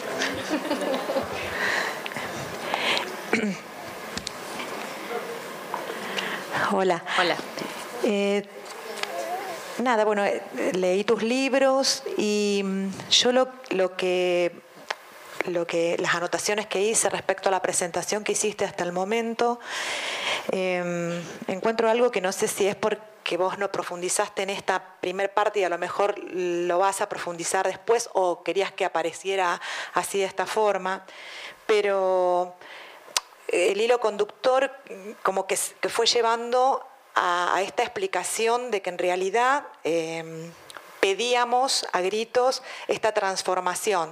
Mm. Y analizando parte, por ejemplo, de, del, libro del El hombre posorgánico, justamente en el capítulo donde analizás el biopoder y la biopolítica, me pregunto si esto que vos, que se planteó recién como una necesidad, no es una necesidad inducida. A lo mejor tengo una visión como muy pesimista de, estos procesos, pero me parece que este, en, ese, en ese punto eh, que, la, que la comunicación sea complicada o sea este, en estos momentos poco eficaz con esta dispersión, me parece que a alguien le beneficia, digamos, me parece que es como una condición a que suceda. Pero bueno, puede ser un punto de vista por ahí, este, como te dije, un poco derrotista o personal, pero eh, lo asocio a, esto, a esto de la biopolítica y del biopoder que vos planteás en el hombre posorgánico. Sí. Gracias. Eh, ¿Respondo ahora o hacemos como...? Bueno, me, parece que esa pregunta es, es, importante porque para deshacer sobre todo un equívoco, ¿no? que es que pedíamos a gritos esta transformación, no quiere decir, bueno, hicimos la revolución para ser así, no es exactamente eso. Es eh, apuntar a que justamente lo contrario de esta última parte que vos dijiste. O sea que, por lo menos de esta perspectiva, la idea no es ver lo que sucedió, que siempre es una visión, es una perspectiva, ¿no? No es interpretar lo que está sucediendo, lo que viene sucediendo, como algo digitado por alguien, algo de una instancia exterior. ¿No? Estos, estos intereses, ¿no? el poder. No, no, quiere decir que no existan, ¿no? que no hay intereses, evidentemente hay muchos intereses en juego. Sin embargo, la idea es evitar el reduccionismo, la simplificación, que es que no deja de ser tranquilizadora, ¿no? Que es, ah, bueno, es culpa de las industrias farmacéuticas, vamos a suponer, ¿no? o de los medios de comunicación. Eh, porque es una ilusión, ¿no? O sea, entonces la idea es que si, si eliminamos a la industria farmacéutica vamos o a los medios de comunicación, entonces ¿qué? Nos liberamos o volvemos a ser lo que éramos antes. No es esa la idea. La idea es que ese esquemita, que es un esquema, ¿no? y por lo tanto es simplificador también, la idea es mostrar que se, se trata de transformaciones históricas muy complejas, eh, claro que estoy simplificándolo. En, los libros está un poco, menos simplificado, ¿no? Tampoco es que, que está todo explicado. Pero está, por lo menos hay más elementos en juego, hay más mm, argumentaciones más sofisticadas, como se pueden hacer en los libros, ¿no? Más que en esta presentación que, necesariamente va a reducir la complejidad. Pero em, la idea es que no se trata ni de una evolución como le dije antes, no es una evolución que, bueno, pasamos de esta situación a esta otra porque crecimos, hubo progreso, transformaciones tecnológicas y una serie de, de, conquistas y tal, y entonces llegamos a esta situación. Pero tampoco lo contrario, tampoco es que hubo una regresión. O sea, que teníamos esto y que la decadencia de, la edad moderna y la sociedad occidental nos llevó a esto. No es ni una cosa ni la otra. es, esas dos interpretaciones radicalmente opuestas, evolución o regresión, son simplificadoras las dos y, no dejan de ser tranquilizadoras, como decía. Son explicaciones fáciles y tramposas también. Bueno, entonces matamos a estos y, y, listo. Eh, es mucho más complejo que eso, son transformaciones históricas complejísimas transformaciones de regímenes, digamos así, ¿no? Como dicen, ahí estoy todo el tiempo, en realidad estuve, mm, estuve afiliándome de un modo implícito a eh, varios autores como Michel Foucault, Gilles Deleuze, incluso Nietzsche, ¿no? Con la idea de una genealogía, pensar la historia genealógicamente, ¿no? Son transformaciones que fueron gestándose en nuestra sociedad, en buena medida buscadas. ¿Qué quiero decir con buscadas? Por ejemplo, la crisis de la escuela eh, o de este tipo de intervención en la materia viva, sobre todo simbólicamente. Eh, implica una serie de valores y modos de vida con los cuales probablemente ninguno de los que estamos acá esté de acuerdo, 100%. ¿no? La escuela tradicional, entre otros elementos, eh, comprendía los castigos físicos, por ejemplo. ¿no? O sea, el profesor, el docente, el director, como representante de la jerarquía, la autoridad escolar y, familiar, etcétera, eh, sabía lo que era bueno y lo que era malo, estaba eso en el reglamento, había un cierto consenso también de lo que estaba bien y lo que estaba mal, ¿no? consenso moral y legal que, es que, que se superponía, coincidía, y por lo tanto, cuando se hacía lo que estaba mal, se castigaba, con la idea de corregir hacia la normalidad bueno, estoy también simplificando, ¿no? Pero un tipo de escuela tradicional que claro ya no es más la nuestra, pero que es la forma más fácil de entender, porque creo que nadie o casi nadie está de acuerdo con los castigos físicos, ¿no? es lo más evidente. Eh, no es por casualidad que la escuela está en crisis, o sea, ya nuestros valores no son los mismos del siglo XIX, en muchísimos sentidos. Eh, lo de los castigos físicos es extremo, pero no son solo ellos, ¿no? Todo tipo de punición que venía junto con el paquete escolar y la, misma idea de corregir para la normalidad, todo eso viene haciendo crisis hace mucho. Ahora la, la pregunta sería, bueno, ¿puede sostenerse la escuela con esas transformaciones tan radicales? Tal vez no, porque tal vez es otro el régimen que se está instalando ahora, que ya no, tiene, no parte de las mismas premisas ni tiene las mismas ambiciones. Esa es una hipótesis en la cual yo me afilio a estos pensadores genealógicos que piensan la historia como siendo transformada de modos más radicales que la mera evolución y regresión. Entonces, no es que pedimos a gritos esta transformación en el sentido de liberación de la sociedad disciplinaria, un poco sí, en algún sentido sí hay eso. Por eso mostré las imágenes de Chaplin en tiempos modernos, ¿no? que son de los años 30 y que es uno de los más conocidos, ¿no? alegatos así más viejos, eh, contra eh, la sociedad como máquina en sentido de analógica, normalidad, corrección y mecanización de la vida, ¿no? que tiene que ver con esa lógica del Estado y las paredes. Pero si pensamos un poco más cerca de nosotros, en los años 80, la película de Wall, que era el foco ahí ya no es la fábrica como el caso de Chaplin, sino la escuela. Ahí es claramente la escuela y bueno, las imágenes de la escuela como una picadora de carne que homogeniza y que mm, mata la creatividad y la vitalidad. Y no solamente de Wall, hay millones, millones no sé, muchas películas y manifestaciones artísticas en ese sentido y filosóficas, incluso pedagógicas, ¿no? toda, la, toda la, mm, tematización de la escuela dentro del propio campo de la educación en los últimos, las últimas décadas eh, muestra que el abandono de ese mundo es también una conquista Probablemente nosotros, que muchos de los que estamos acá fuimos a una escuela así, no querríamos más en una escuela así, ni queremos que nuestros hijos vayan a una escuela así. Ahora, eso de, de allí no se sucede naturalmente que queremos esto. ¿no? O sea, claro que el mundo que tenemos ahora es fruto de conquistas con respecto a ese mundo que no queremos más, pero tampoco logramos el mejor de los mundos posibles. ¿no? Algo salió mal en el medio de esa transformación, porque no fue solo nuestra voluntad, nuestra voluntad también eso es una abstracción totalmente temeraria, ¿no? La voluntad de quién. Entonces es muy complejo. Es, la sociedad, la sociedad occidental, que también es una abstracción, ¿no? el mundo globalizado que vivimos ahora, pero es posible mapear algunas líneas ¿no? de lo que fue sucediendo y en buena medida fueron conquistas políticas, socioculturales del orden de los valores que se decidió abandonar eso, eso. No queremos más eso. En ese sentido es que inventamos tecnologías y formas de vida adecuadas a lo que sí queremos. Lo que pasa es que ese que sí queremos es mucho más complicado. ¿Qué es lo que queremos? Bueno, primero que muchos queremos cosas distintas, pero creo que hay un relativo consenso, por lo menos incluso en el plano legal. ¿no? Las leyes se fueron transformando para que eso no, no se pueda hacer más. ¿No? con toda una serie de prejuicios, valores, etc., que ahora no son los nuestros. La idea de normalidad, de corregir, de fin, del, sujeto macho, blanco, occidental, etc. Entonces, toda una serie de transformaciones que estaban implícitas ahí, que se consideraban valores positivos y que ya no lo son para nosotros.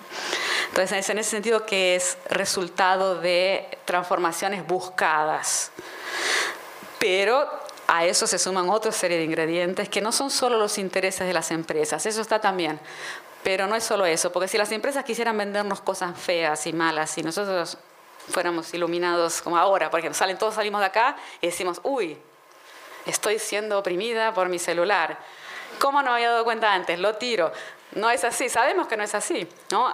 es mucho más complicado que eso. O sea, queremos y no queremos, los necesitamos, produce mucho placer tenerlos también. Tanto es que a veces decimos, bueno, pero voy a vivir, o sea, voy a organizar mi vida para no ser tan dependiente de estos aparatos. Entonces voy a mirar email solamente por la mañana o voy a conectarme en la noche. Los fines de semana no voy a contestar. Bueno, y, no se logra, ¿no? ¿Por qué? Porque es muy complejo. Entonces hay algo en nuestros modos de vida que nos solicitan eso, pero no es obligatorio, como podría haber sido en esta lógica. No es por, por ley que somos obligados a tener celular o Facebook. Nadie, en principio nadie nos obliga. ¿Estamos de acuerdo con eso? Por lo menos por ahora no hay ley. Tenemos que tener Facebook todos, tenemos que tener celulares. Uno puede no tener si quiere, si quiere. Todo eso es muy complejo. Pero queremos de una forma medio torturada, algunos más, otros menos, porque el mundo nos lo pide, o sea, este mundo que somos nosotros también, no solo las industrias. Alguien quería manifestarse. No. Sí, es que elecciones verdaderas, todo eso es muy complicado, ¿no? O sea, ¿qué significa elecciones verdaderas? Eh, tampoco, sin embargo, e, es interesante eso, porque nosotros confiamos en eso, ¿no? O sea, en este, creo que, que puedo hasta pasar para otra, otra slide que muestra eso, después, después volvemos para lo demás. Aquí en este esquemita, bueno, claro, ustedes no ven, ven solamente la parte de arriba, pero ya es bastante, ven lo de arriba, ¿no? O sea, ahí fui agregando ingredientes que un poco salieron acá. Eh, en el caso del Estado organizando la dinámica decimonónica, digamos así, hay esas, esos valores, la ley, la jerarquía, la autoridad. ¿no? En el caso de la escuela se ve muy bien eso, pero no solamente el padre de familia, lo que está bien, lo que está mal, lo que se debe, lo que no se debe, importantísimo en ese cuadro. En cambio, en nuestro cuadro juega más esto que vos decís, elegir libremente, y que yo dije también, lo hago porque quiero, ¿no? Esto es nuestro mundo, nuestro mundo de ahora. Si yo quiero, no lo hago. Bueno, eso no era tan eficaz aquí, ¿no? Si no querés, lo haces igual, porque tenés que hacerlo.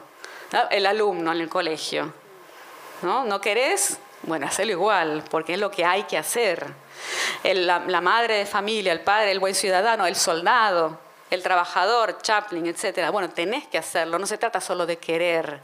El querer está incluso en el segundo plano, ¿no? Primero el deber, después la distracción, el recreo. Imagínense, empieza en la escuela, eran, eran y es, ¿no? 40 minutos de clase, 5 minutos de recreo, ¿no? 50 minutos de clase y la parte de recreo es mío, vas a casa y tienes que hacer los deberes, de ahí de deber, la tarea, bueno, esas cosas fueron cambiando de nombre, pero muchas veces son solo eufemismos. ¿no? Entonces, la idea de, de que esta, esta otra dinámica está organizada no por la ley, la jerarquía, autoridad, la obligación, sino por la libre elección, que es un valor de mercado, no solo de mercado, pero sobre todo de mercado, así como autoridad y jerarquía de Estado. ¿no? Pero querés manifestarte.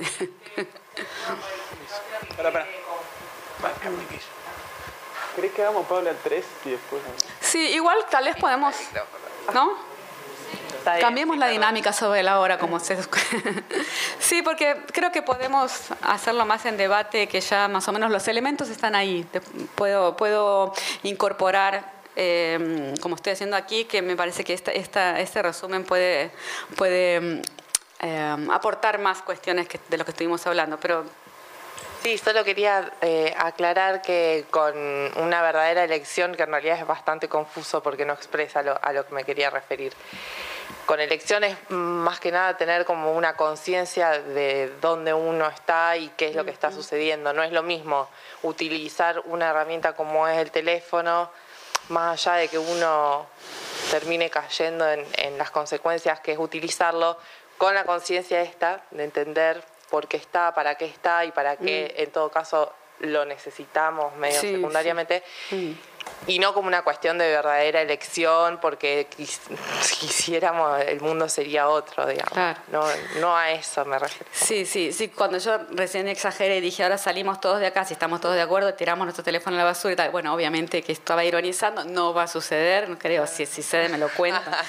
Eh, pero tampoco quiero decir que no sirva para nada estar pensando, si no, no, no escribiría libros sobre esto, ni haría conferencias, ni estaría dialogando con ustedes. La idea es pensar justamente por qué está pasando esto. Sí, tener esta conciencia crítica y poder decidir en función a eso, dentro de las posibilidades que uno tenga de decisión también, ¿no? Que no son siempre las que uno quiere. Y teniendo en cuenta esto, que la idea de libre elección está operando en nosotros de una forma tal vez tan eficaz como operaba la idea de ley hace unos años.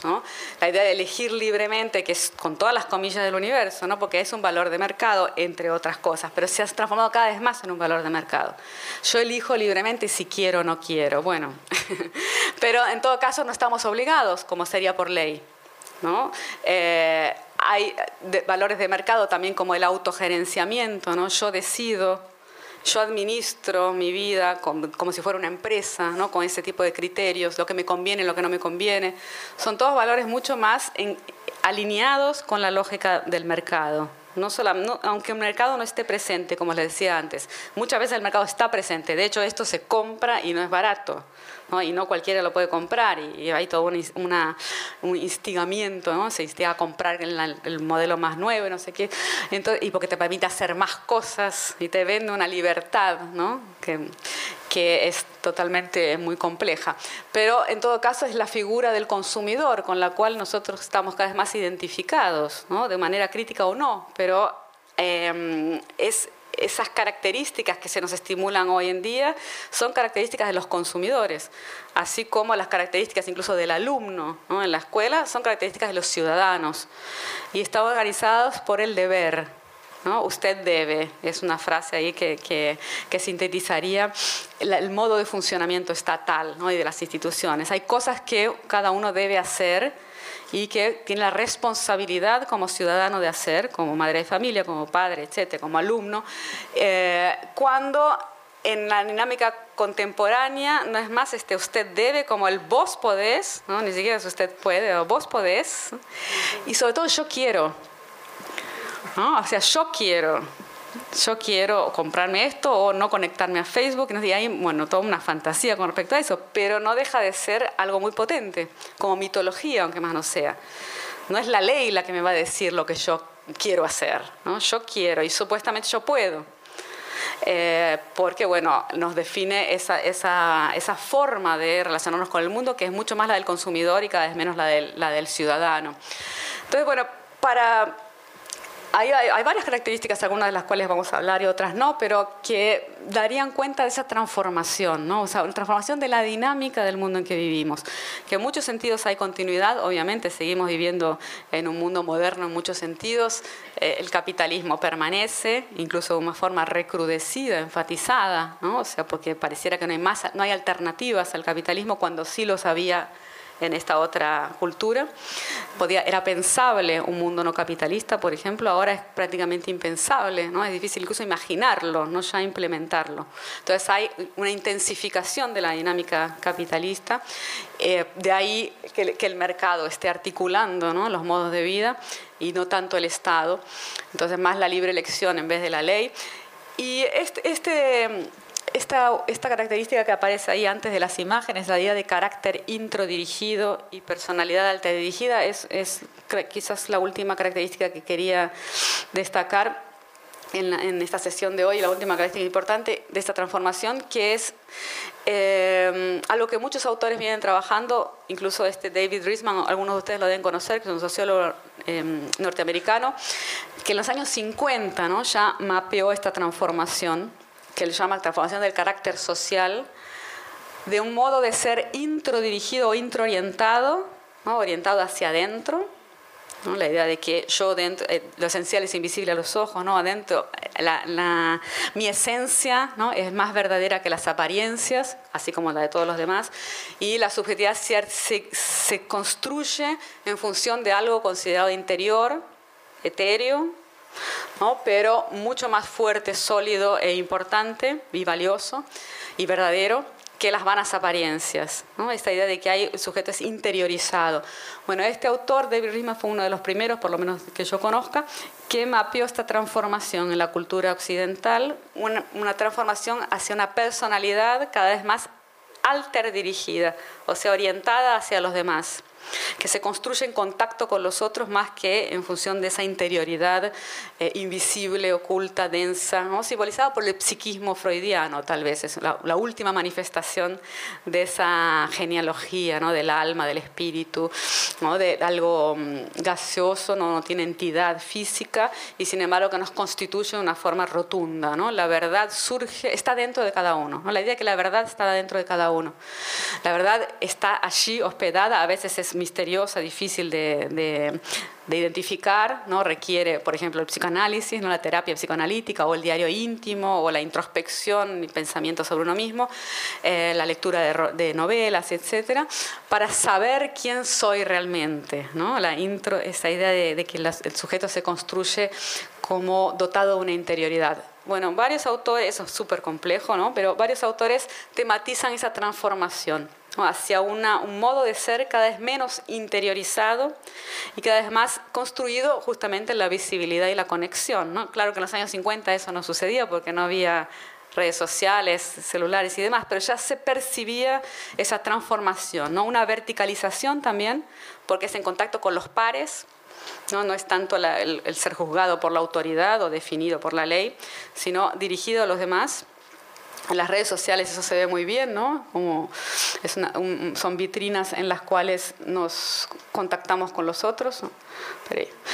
Ahora, hay una característica que me, parece destacable, que es esto de que está dirigida a los que nos construimos cada vez más en contacto con los otros y cada vez menos con ese foco en una interioridad eventualmente invisible y problemática y conflictiva con las apariencias y más valiosa que las apariencias, sino que la, verdad cada vez más em, emerge de la mirada ajena. Eso me parece fundamental. O sea, la verdad, yo no soy, no me defino por lo que está dentro mío, que es mi verdad oculta y, esencial, sino que cada vez más es la mirada del otro quien me dice quién soy. la, verdad fluye de la mirada del otro. Y las redes sociales son una herramienta perfecta para eso, ¿no? O sea, entonces me muestro y el otro me va a decir de una forma incluso muy banal, ¿no? Cuánto, si, si existo y cuánto valgo, ¿no? En función de la cantidad de likes, me gusta, cuantificaciones, eh, visualizaciones o entonces esos parámetros que son de mercado, ¿no? De rating. Y que están naturalizados, ¿no? Fulano tiene 18 mil millones de seguidores. Bueno, es alguien importante. ¿no? ¿Cuántos likes tuvo mi selfie? 43. La de fulano tuvo 105. Bueno, les gustó más, existe más, tiene más consistencia, vale más. O sea, la mirada del otro tiene la capacidad de definir si yo existo y cuánto valgo. Cada vez menos es esa verdad interior que no se ve, ¿no? y yo juzgo a los demás en función de lo que se ve. Cada vez más nos juzgamos, también nos evaluamos y sopesamos unos a otros en función de lo que mostramos, voluntariamente o no, ¿no? De ahí el problema también del, del bullying, ¿no? Cuando perdemos el control de esa curaduría, curaduría de uno mismo eh, y nos espectacularizamos de forma equivocada. Pisamos el palito y se viraliza una performance inadecuada. Y ahí el bullying, ¿no? el pavor del bullying, que es esa verdad que emana de la mirada del otro. El otro tiene la capacidad de decir si valgo o no valgo. Entonces esto, no sé si está si más o menos claro esto, pero era otro ingrediente fundamental de la transformación que, estoy mapeando. lo que pasa es que esa personalidad alter dirigida, dirigida hacia los otros, también es una conquista, ¿no? porque puede, mirada desde la perspectiva interiorizada, como esa subjetividad moderna, dotada de una interioridad esencial, puede verse como una banalización, y de hecho los ejemplos que yo dije, como solo una banalización, ¿no? la de los likes y las cuantificaciones, Internet, parece algo bastante decadente, ¿no? O sea, perdimos esa interioridad tan sólida que nos definía la esencia. Sin embargo, esto también no deja de ser una conquista. ¿No? O sea, esa interioridad era también muy opresiva. Es, es habitada por la culpa ¿no? y por lo que llamaba la hipocresía burguesa también. ¿no? A partir de justamente el psicoanálisis es una forma de intervención en este tipo de subjetividad, ¿no? de, la terapia psicoanalítica sobre todo, no, apenas, no solo la teoría. Eh, pero este tipo de subjetividad introdirigida es compatible con esta, este arsenal moderno, ¿no? esa, esa planta desviada que se endereza, está habitada, metafóricamente, por una interioridad misteriosa, enigmática, oculta, ¿no? que eh, problemática, en conflicto con las leyes ¿no? que, que, gobiernan al mundo, eh, y, eh, y comandada como mecanismo de control social y subjetivo por la culpa, lo que debo hacer y que no estoy haciendo, y que querría no hacer. Está claro esto, más o menos, se está mapeando muy rápidamente, pero es el sujeto moderno que protagoniza las, las novelas del siglo XIX y también el que llevó a la invención del psicoanálisis, el conflicto entre lo privado y lo público, los deseos reprimidos porque las leyes del mundo público no me dejan expresarlo, estoy banalizando evidentemente, pero es una forma de mapear la subjetividad moderna. Ahora, en el caso de, de la transformación hacia lo que estamos viviendo ahora, no deja de ser una conquista liberarse de esa interioridad que muchas veces era opresiva. O sea, podía dar un ancla y una, solidez que ahora no tenemos, ¿no? porque hay una fragilidad en esta subjetividad que, que depende tanto de la mirada del otro para poder ser, ¿no? y que está tan expuesta al bullying, por ejemplo, ¿no? a no ser nada. ¿No? a perderlo todo si la mirada del otro nos juzga de modo inadecuado, como si no hubiera un, espesor, ¿no? como si faltara un espesor en casos más extremos. Eh, eso da cuenta de esta transformación ¿no? hacia una personalidad más alter dirigida. Y todo eso es muy problemático, evidentemente. Sin embargo, hay, hay ciertas características de una subjetividad en contacto, que se construye en contacto con el otro, que son interesantes. Tal vez no estén del todo desarrolladas, pero abren la posibilidad de liberarse de mm, esa cárcel de la interioridad que era problemática también. No sé si se entiende esto que estoy queriendo decir. Es, es, es complejo, pero también lo vemos en, en lo cotidiano, las ventajas de habernos liberado en buena medida de la interioridad. No es que estemos totalmente liberados y no sé también si vale la pena liberarse completamente, pero imaginen la, idea de estar preso a, tener que ser de una determinada forma. ¿no? no se puede cambiar demasiado, si uno está habitado por una esencia que se puede hasta elaborar, trabajar, ¿no? transformar con arte, con, con tutores y sogas y, y, con trabajo de elaboración, pero hay un núcleo duro ahí que no se puede cambiar, ¿no? una esencia que es lo que somos y que em, incluso moralmente no se podía cambiar, porque vos sos así, yo soy así, allá adentro. Ahora nosotros tenemos permiso para no ser más como éramos. ¿no? Hay algo mucho más relacionado con el estar.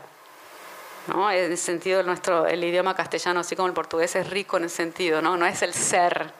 Nosotros cada vez más estamos para bien y para mal, ¿no? La solidez del ser era buena en algún sentido porque nos anclaba y nos daba una solidez, pero a veces esa solidez era muy angustiante, demasiado sólida, ¿no? La cárcel del ser y la condena a ser como uno es. Ahora no solamente tenemos la, tenemos la posibilidad de cambiar, ¿no? si yo nací mujer pero quiero ser hombre, por ejemplo, ¿no? es algo impensable en, en este paradigma de allá, ¿no? Sos mujer y sos mujer y bueno, es así. Ni siquiera se podía pensar, creo, ¿no? O sea, ahora, no solo, ahora hay tecnologías que nos lo permiten, pero sobre todo moralmente es cada vez más permitido. Es imaginable y es tanto es que es viable y es legalmente permitido. No solo moral, sino legal, ¿no? Está permitiéndose. Entonces son transformaciones inmensas. Uno puede cambiar si lo desea. Ahora también eso tiene su lado B. El problema es que, bueno, si podés cambiar, ¿por qué no cambias? ¿No? Deberíamos cambiar todo el tiempo. ¿no? Y deberíamos estar preguntándome, ¿será que soy así o qué es lo que realmente quiero? ¿No? Esa pregunta que vos hiciste. Es más complicada que antes. Porque ¿qué es lo que realmente quiero? Bueno, ¿querés esto? Y si no, bueno, tampoco te preguntes demasiado porque es lo que tenés. Tipo, te casaste, con este y a ser casada para siempre, porque no hay divorcio, ¿sí? aparte porque eh, no solo es inmoral, sino que es ilegal y bueno, y es impensable en buena medida. Bueno, ahora no, no solamente puedo divorciarme, sino que debería. y, será que quiero que estar casada, soltera, quiero ser mujer, quiero ser hombre, quiero cambiar de, trabajo, quiero... ¿No? ¿No pasa eso? ¿Qué quiero estar haciendo ahora, por ejemplo? ¿Quiero estar en esta conferencia? Ya dijo todo lo que tenía que decir, ya me aburrí, no era esto lo que yo esperaba, estoy perdiéndome un montón de cosas, ¿no? O sea, hay algo ahí del orden de la ansiedad, ¿no? Y del, del tiempo sin límites, de 24 horas, ¿no? y, y, tiempo y espacio sin límites, que, y del, del vos podés, ¿no? del yo puedo, que nos complicó las cosas, ¿no? Pero bueno, también por buenos motivos, a eso me refiero, o sea, por lo menos, bueno, tenemos la posibilidad de inventar mucho más de lo que teníamos antes. ¿no? Es menos sólido en el sentido de prisión, ¿no? de, de, de, estructura, de algo que ya está hecho y que no se puede cambiar demasiado. Ahora podemos, bueno, lo que pasa es que está en la dinámica del mercado y bueno, todos los problemas que vienen juntos. Hola. Eh, ¿Quién es? Yo acá. Ah. Eh, un poco lo que había pensado, o sea, para preguntarte, después lo fuiste como respondiendo recién, pero no sé si es, o sea, no llego a comprender si exactamente al mismo lado. Yo me había quedado pensando mucho en el tema de la intimidad y la actividad como mm, en tensión. O sea, supongo que tiene que ver obviamente con esto de, la, de, pensar la historia de, eh, de, una manera genealógica y ahora que explicaba de lo intro dirigido y lo alter dirigido, las personalidades pero eh, percibo, por así decirlo, percibo, eh, que hay como toda una tensión entre la intimidad y la actimidad, digamos, como que no, no, no hay una ruptura en este momento, sobre, todo con, con adolescentes, eh, como que eso está todo el tiempo, sí, no se me viene otra palabra que no sea tenso, digamos, en tensión. Y y por el otro lado, eh, después también otra cuestión que pensaba, esto de, que vos en un momento hablabas esto de, bueno, del, consenso relativo, que por lo menos se había logrado establecer en algunas cuestiones en, en, la parte más de la escuela, y pensaba, bueno, cómo hay instituciones, e incluso en este momento particular en Argentina, donde quizás había logrado también ese consenso a través de leyes, que hoy en día es como que ahí sí hay un retroceso. Por ejemplo, pensaba en esto de, eh, bueno, todos eh, tenemos un consenso que no está bien el golpe, ¿no? Por ejemplo. Bueno, pero ¿qué pasa? Que hace, un, hace muy poquito tiempo se permite el electroshock en Argentina en los manicomios. Entonces, ahí también vuelve como la cuestión de la, de la tensión eh, y de que cuán, eh, cuán consenso, digamos, cuán consenso, cuán consenso hay realmente y en qué instituciones o dispositivos. Bueno, eso no sé si se entendió. Creo que sí. bueno, sobre la, la atención, eh, ¿sí? Ah, perdón, ahí nada más acá. Ah, bueno, dale. Bueno, yo quería decir que me siento en el medio de esas dos realidades, es, eso también de la tensión, pero ¿cómo uno puede elegir esta parte sin estar en el mercado? Hay una forma de... ¿Elegir esta parte cuál parte? Esta parte de, la libre elección, del autogerenciamiento, de yo puedo, yo quiero. ¿Se puede por fuera del Estado? ¿Estamos buscando eso o no? Porque, ¿Del Estado? del mercado, perdón. Ah. O sea, salir de WhatsApp, salir de Facebook, pero estar conectados, vivir en las redes, pero no atados y ser un dato de que nos pueden vender, sería. Bueno, el oráculo responde ahora. es otro precio, ¿eh? Em, sí, eh, varias cosas, ¿no? lo de la, la, tensión entre extimidad e intimidad. Acá abajo no se lee, pero puse en, este universo moderno ¿no? del Estado eh, intimidad y, oposición entre público y privado. ¿no? La intimidad como un ingrediente de esa dualidad público-privado, ¿no? los dos autoexcluyentes, uno se define por, por, el, por no ser el otro, el espacio público, espacio privado. Y cada uno de esos espacios tiene sus propias reglas y sus propios protocolos, lo que se puede hacer en uno, lo que no se puede hacer en el otro, etc. Y la intimidad em, sucede, sucede en el espacio privado. Bueno, esa dinámica más o menos, ¿no? Claro que esto, eso nunca funcionó perfectamente, ¿no? Siempre hubo resistencias y luchas y tanto es que por algo se transformó, ¿no? Porque siempre hubo conflictos, pero existía un cierto consenso, ¿no? Que eso era eh, más o menos lo que debía suceder, mayoritario, etc. En el cuadro contemporáneo puse extimidad y performance, ¿no? Y yo tal vez podría, podría decir también que hay una tensión con esta era de la extimidad, lo que, lo que vos decís, esta tensión que vos ves entre extimidad e intimidad, yo lo, tal vez lo pondría, una, una posibilidad es decir que todavía está presente esto y que estamos en transición hacia lo otro. No deja de ser cierto, o sea, de hecho la escuela, por ejemplo, está ahí. Pasamos los chicos, los chicos y los niños y los jóvenes sobre todo y muchos adultos pasamos dentro de la escuela horas y horas de nuestra vida, o sea, está ahí todavía y estas situaciones escolar, etc. Entonces, mucho de esto permanece. Sin embargo, la, lógica de ese mundo está como siendo empujada ¿no? por otra lógica, otra dinámica que se, está superponiendo a ella. ¿no? La lógica de las paredes está ahí, pero esta dinámica de las redes se superpone a la dinámica de las paredes y la supera en buena medida la supera, o sea, es la que termina articulando nuestras vidas. Hacemos o dejamos de hacer las cosas no tanto por esto como por esto. O sea, es esto lo que está cada vez más articulando nuestras vidas y haciendo funcionar al mundo. Pero las dos dinámicas están presentes.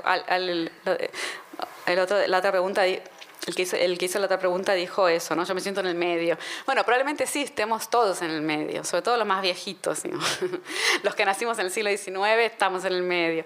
Eh, pero no, el mundo nuestro está en el medio, también es una transición. Lo que pasa es que es una transición que viene ocurriendo ya hace bastante, ¿no? O sea, está cada vez más consumada esta otra esta dinámica del mercado con todas esas características.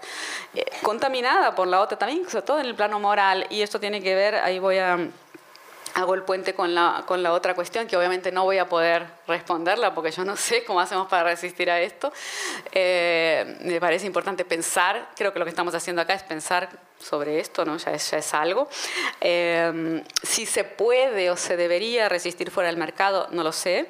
Creo que hay estrategias, hay muchas cosas sucediendo también que, no, están ahí pasando, ¿no? que hay, hay, muchas estrategias incluso individuales, todos nosotros también hacemos cosas más allá de, de esta lógica Hacemos, tenemos estrategias de fuga, de resistencia, eh, algunas dentro del mercado, otras no. Hay mucha, mucho sucediendo ahora. Em, creo que ahí tiene que ver también con lo que vos decías. Si esto que está sucediendo ahora, que hay como una onda conservadora, digamos así, ¿no? como una especie de recrudecimiento de, de algo de esa lógica.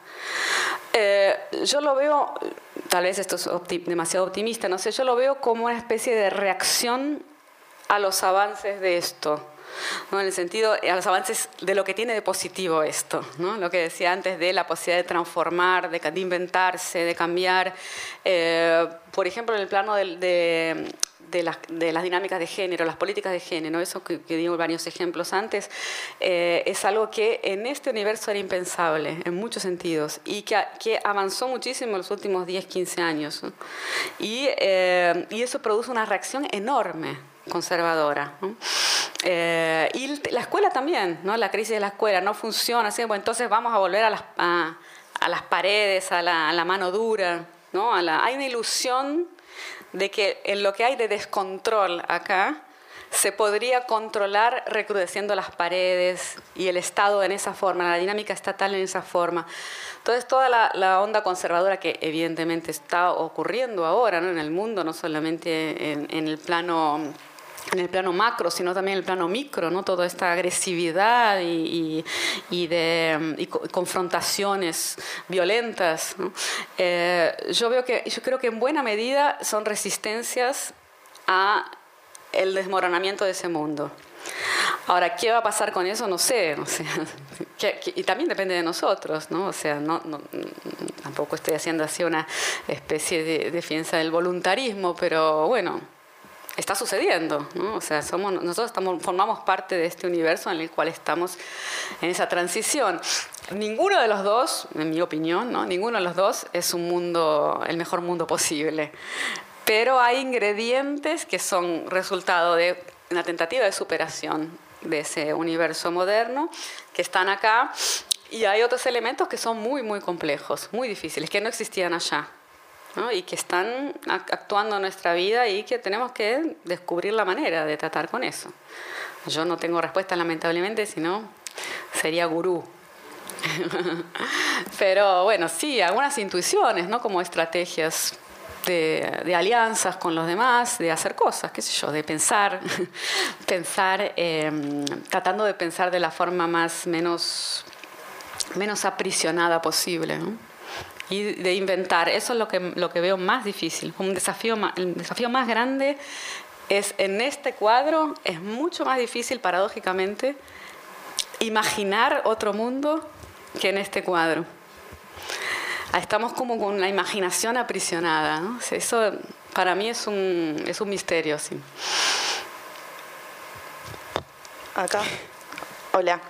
Eh, bueno, yo me quedé pensando un poco en relación a la, cuestión de la ruptura y la continuidad entre estos dos modelos, digamos, cómo la subjetividad instituida, digamos, por este modelo del mercado y estos métodos eh, digitales de intervención sobre el cuerpo, eh, produce estas subjetividades justamente mm, multitarea, dispersas y demás, y cómo eso entra en eh, choca con la subjetividad pretendida por la escuela, digamos, que es la subjetividad eh, de la concentración, la introspección y demás. Pero lo que me resulta como conflictivo para pensar es eh, que esto, esto que emerge como síntoma se le aplican los mismos métodos digitales, digamos, en la escuela a través de los diagnósticos de distintos trastornos, la medicalización de los chicos y demás. Eh, digamos, cómo juega esta cuestión. Digamos, no sé qué pensás vos en relación a esto. Sí, este es un, es un, punto que no toqué y que es importantísimo, la cuestión farmacológica, ¿no? porque la solución el sueño de la solución técnica está completamente alineado con eso. ¿no? Pero responde a esa subjetividad o en apariencia. A esta. A esta. Voy, a tratar de, de, de decirte lo que yo pienso, después seguimos. Em, en la escuela está el caso de la, del trastorno de déficit de atención e hiperactividad, ¿no? que es un, diagnóstico médico eh, de lo que sería el conflicto ¿no? de la subjetividad contemporánea que no se adapta a la propuesta escolar.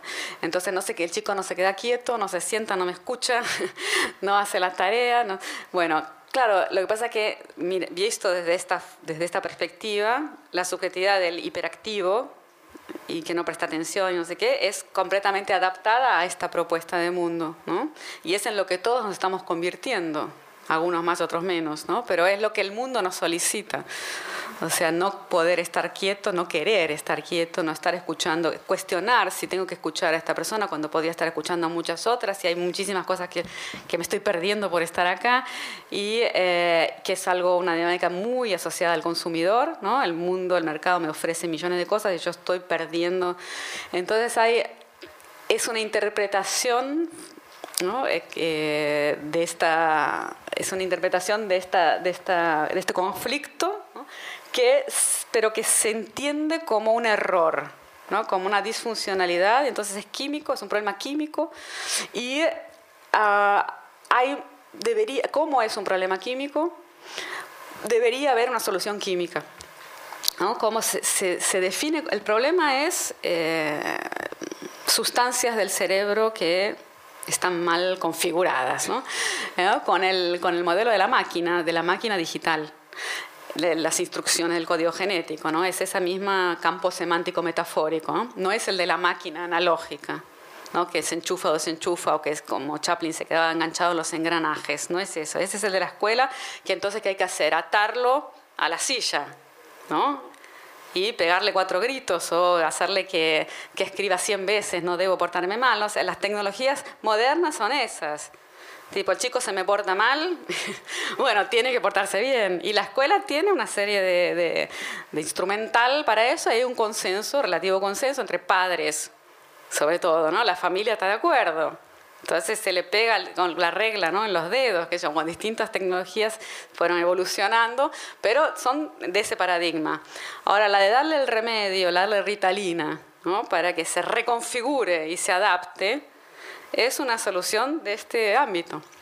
Y lo que pasa es que se aplica a la escuela, entonces por eso produce cierta confusión. Se aplica para que se adapte a la escuela pero queremos que se adapte a la escuela, no porque nos parece que la escuela es el mejor de los mundos posibles, sino porque quiero que se adapte a la escuela porque me viene bien. ¿no? Los padres en general, hay mucho eso también, ¿no? o sea, no es que se desea que se adapte a la escuela porque se considera que la escuela es algo valioso. En muchos casos es porque, bueno, es lo que hay y el pibe no se adapta, bueno, que se adapte, porque así es muy problemático. Entonces, una solución de este, de este paquete. Y eh, se ve todavía más claro eso en el caso de usos de este tipo de dispositivos como la ritalina eh, de una forma mucho más alineada con el consumidor, ¿no? Por ejemplo, el uso académico, Algunos de ustedes deben ser académicos, hay toda una, una polémica sobre eso, ¿no? De, eh, tengo que entregar un artículo o hacer algún tipo de trabajo más exigente, entonces me medico ¿no? para no dormir o para estar alerta y entonces rendir más. ¿no? ¿Sí o no? ¿Hay eso o no? Solo en Brasil hay estas cosas.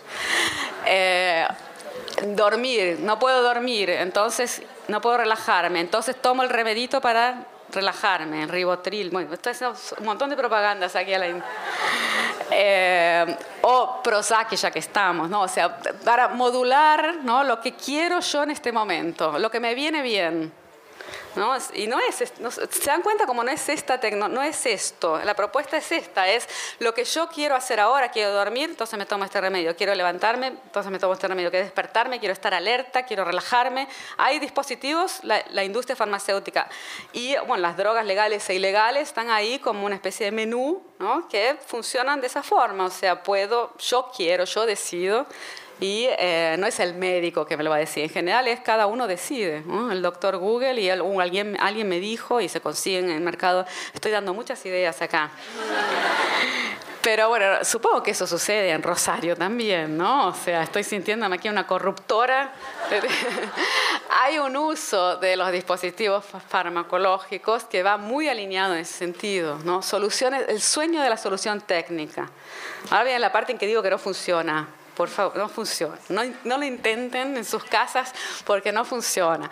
O bueno, es una ilusión también, como todas las otras soluciones de ese tipo. O sea, se, eh, está perfectamente alineada en la dinámica del consumidor y en el sueño de la libre elección y del querer ser performático, rendir, ¿no? la del desempeño no son para huir de la realidad o hacer viajes años 60, son para funcionar, ¿no? para funcionar de forma eficaz en ese mundo que es muy demandante, porque está articulado por el yo puedo, pero es mucho más demandante y exigente en varios sentidos que, es, que este otro del deber, porque el yo puedo, el vos podés y yo quiero, paradójicamente tiene una injunción al deber, porque si yo si, si, vos podés y si yo quiero, entonces debería estar haciendo un montón de cosas, no solamente siendo una buena chica, ¿no? haciendo muchas cosas contradictorias entre sí. ¿no? O sea, quiero, no sé, un ejemplo muy banal, quiero comer una hamburguesa o un montón de comidas de esas bien que nos venden en el mercado, bien, bien gordurosas, no se dice, eh, calóricas. Y, y también quiero eh, ser flaca, ¿no? Y tener, eh, ser fitness. Pero bueno, entonces, y, son contradictorios, quiero las dos cosas y quiero muchísimas más otras más. Entonces, ahí, eh, ¿cómo hacemos? Bueno, es un problema, es un problema que tenemos, pero paradójicamente es un deber mucho más demandante que este de acá, pero no es del orden de la ley, ¿no? es del orden del deseo.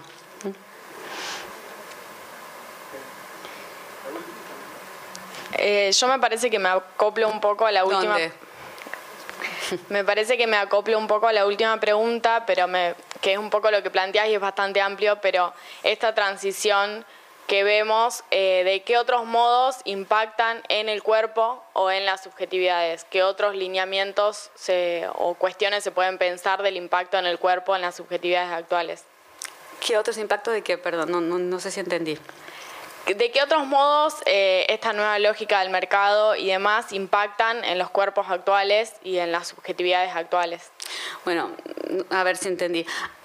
Muchos otros, ¿no? Yo estoy solamente dando aquí unas pistas, evidentemente no es esto lo único que sucede, hay muchas otras cosas sucediendo, incluso insertos en esta dinámica. Hay cosas que suceden que no están en esta dinámica, por suerte, ¿no?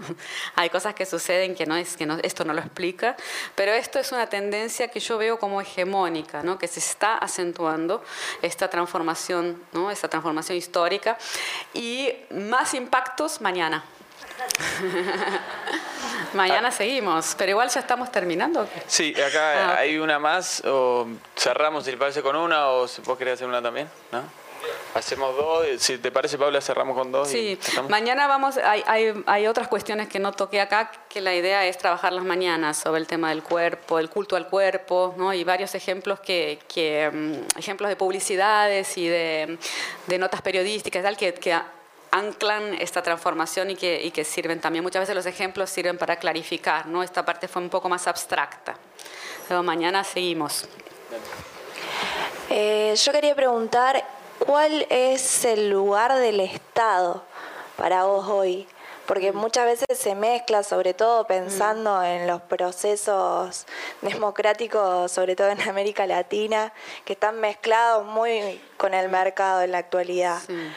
Pensando también la escuela como una política pública, eh, cómo bueno, esto, en, en, todos nos surgió que estamos como medio en el medio y hay aspectos positivos en los dos paradigmas. Eh, ¿cómo, ¿Cómo lo pensás vos hoy al Estado? Esa sería la pregunta. Sí, bueno. ¿Y la última? Eh, a ver, para responderlo de forma bien simple, tampoco es, mi, es mi especialidad, ¿no? Pero lo que yo diría en esta perspectiva es, es bueno, muy complejo lo que está sucediendo hoy entre la dinámica estatal y la de mercado, pero en esta perspectiva yo te diría que tanto en este momento histórico, que es básicamente el siglo XIX y el XX en la cultura occidental, como este, que es fines del siglo XX y principio del XXI, el Estado y el mercado están operando los dos, ¿no? son dos instancias fundamentales de una sociedad capitalista, moderna, industrial, etcétera, o postindustrial, en fin. Entonces, el Estado y el mercado son dos instancias presentes, eh, articulan la vida individual y colectiva, los dos, en las dos instancias. ¿Por qué destaqué el Estado aquí y el mercado allí? Porque la dinámica estatal está priorizada en este, en este en este régimen moderno. No quiere decir que el mercado no estuviera ahí, claro que está, ¿no? está presente el mercado, pero el Estado es mucho más fuerte, no solamente el Estado en sí, ¿no? sino la dinámica estatal. O sea, la propuesta centralizadora, la, la, presencia de la ley, de la autoridad, de la jerarquía, que organiza las instituciones y la vida más allá de la injerencia del Estado. A veces, en el caso de la familia, por ejemplo, el Estado en principio no está dentro de la casa, pero hay una organización jerárquica, autoritaria, del orden de la ley, de lo que se debe, lo que se debe, que remite al orden estatal. Entonces está presente en el plano micro también esa lógica, esa dinámica aquí. Y el mercado también está presente, pero es secundario acá. En esta lógica, el Estado obviamente está presente aquí también, pero ha sido como acuado, ¿cómo se dice? Como mm, empujado relegado, ¿no? porque el mercado ocupa cada vez más espacios, y no solamente el mercado en sí, sino la lógica del mercado, que en el propio, y en el propio Estado, en el mismo Estado, en, las instituciones macro o en la política, en fin, en, los papeles más tradicionales del Estado, la lógica empresarial también se inmiscuye.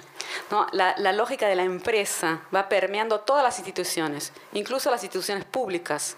Vos dijiste la escuela pública, pero el, el, mismo, el mismo funcionamiento de la máquina estatal se transforma en una empresa, se lo gerencia como una empresa, el marketing político, en fin, las, las, las formas de eh, fraguar la institución Estado también están atravesadas por la lógica empresarial. Entonces se trata no tanto de la entidad Estado y mercado, sino de una dinámica propiamente empresarial o de mercado que va permeando todas las instituciones, incluso la subjetividad los individuos se manejan de forma empresarial en la vida. Esa idea de optimización del desempeño, de la performance, de tomar decisiones estratégicas de lo que me conviene, muchas veces está calcado según la lógica del mercado y de la empresa. Entonces es es, evidentemente muy complejo, los dos están, las dos instancias están presentes en los dos paradigmas, pero hay una dinámica propiamente mercadológica que se ha generalizado en los últimos años y que se transformó en algo natural, ¿no? algo naturalizado. Es la verdad. ¿no? Si vende, y si tenés muchos likes, por ejemplo, banal que di antes de las redes sociales, si tenés muchos seguidores, entonces hay un valor ahí. Eso, claro se podía haber dicho también en, este momento histórico, pero no era evidente. ¿no? Existían otras formas de valorizar y de, de juzgar y de sopesar que no pasaban solo por esa lógica. Ahora se ha generalizado y, se ha transformado casi en una lógica exclusiva, la lógica de mercado y de la empresa. Y esa, esa institución, la empresa, permeando y atravesando todas las demás instituciones, incluso la escuela, ¿no? que quizás es la que más resiste, pero está ahí también. Bueno, ahora la última, por lo menos hasta mañana. Okay. Bueno, eh, bueno, buenas noches. Yo pensaba hasta qué punto, con lo que decía la compañera, el, Estado está por fuera en esta nueva, donde vivimos, en el momento en que vivimos, cuando le pedimos que normativice o legitime nuestros, nuestras relaciones, cuando luchamos por mm. casarnos, por casarnos justamente, por, por unirnos con las personas del mismo sexo, le estamos pidiendo al Estado que legitime y garantice eso.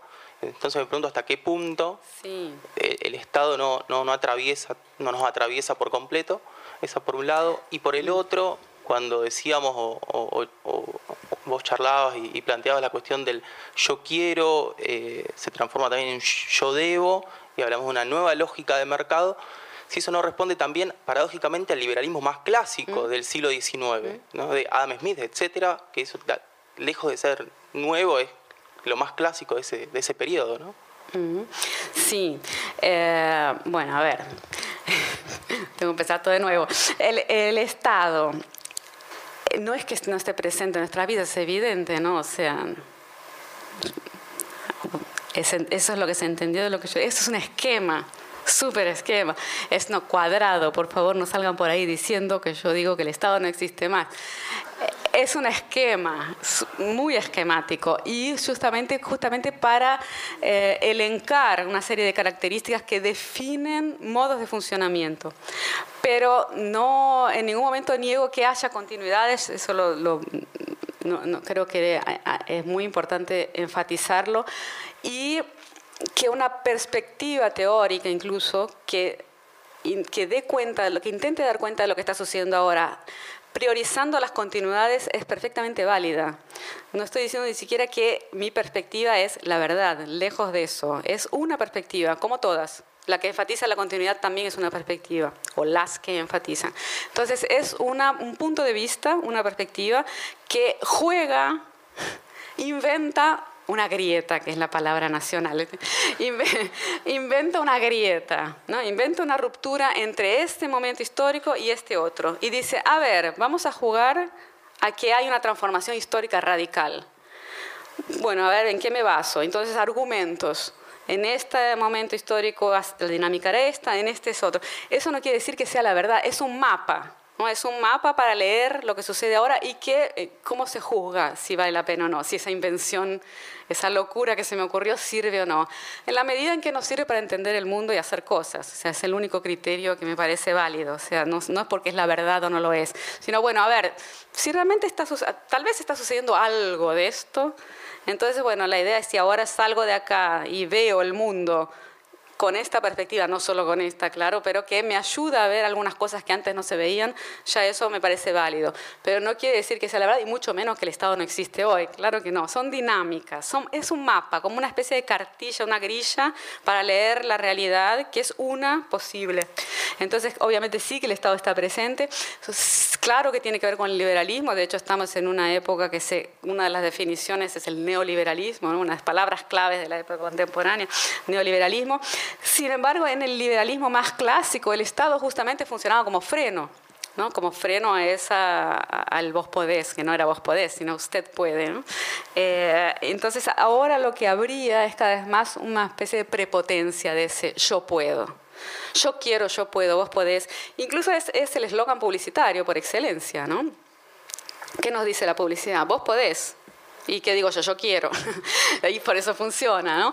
Eh, en cambio, en, este, no es que esto no existía acá, claro que algo de eso había, somos modernos en muchos sentidos, hay continuidades. Sin embargo, ese deber estaba muy presente. ¿eh? Usted debe. El ciudadano, nosotros somos consumidores, no somos solo eso, claro, somos también ciudadanos y otras cosas también, incluso algo que tal vez dentro de unos años puedo volver acá y hay otra columna ya. y dijo, bueno, y ahora estamos en otro régimen y con la rapidez que sale, que pasa todo, tal vez suceda dentro de un poco, ¿no? Inventar otra lógica, que con todo lo que está pasando tal vez esté gestando. Mm. Bueno, diciendo, habiendo dicho esto, muchas gracias.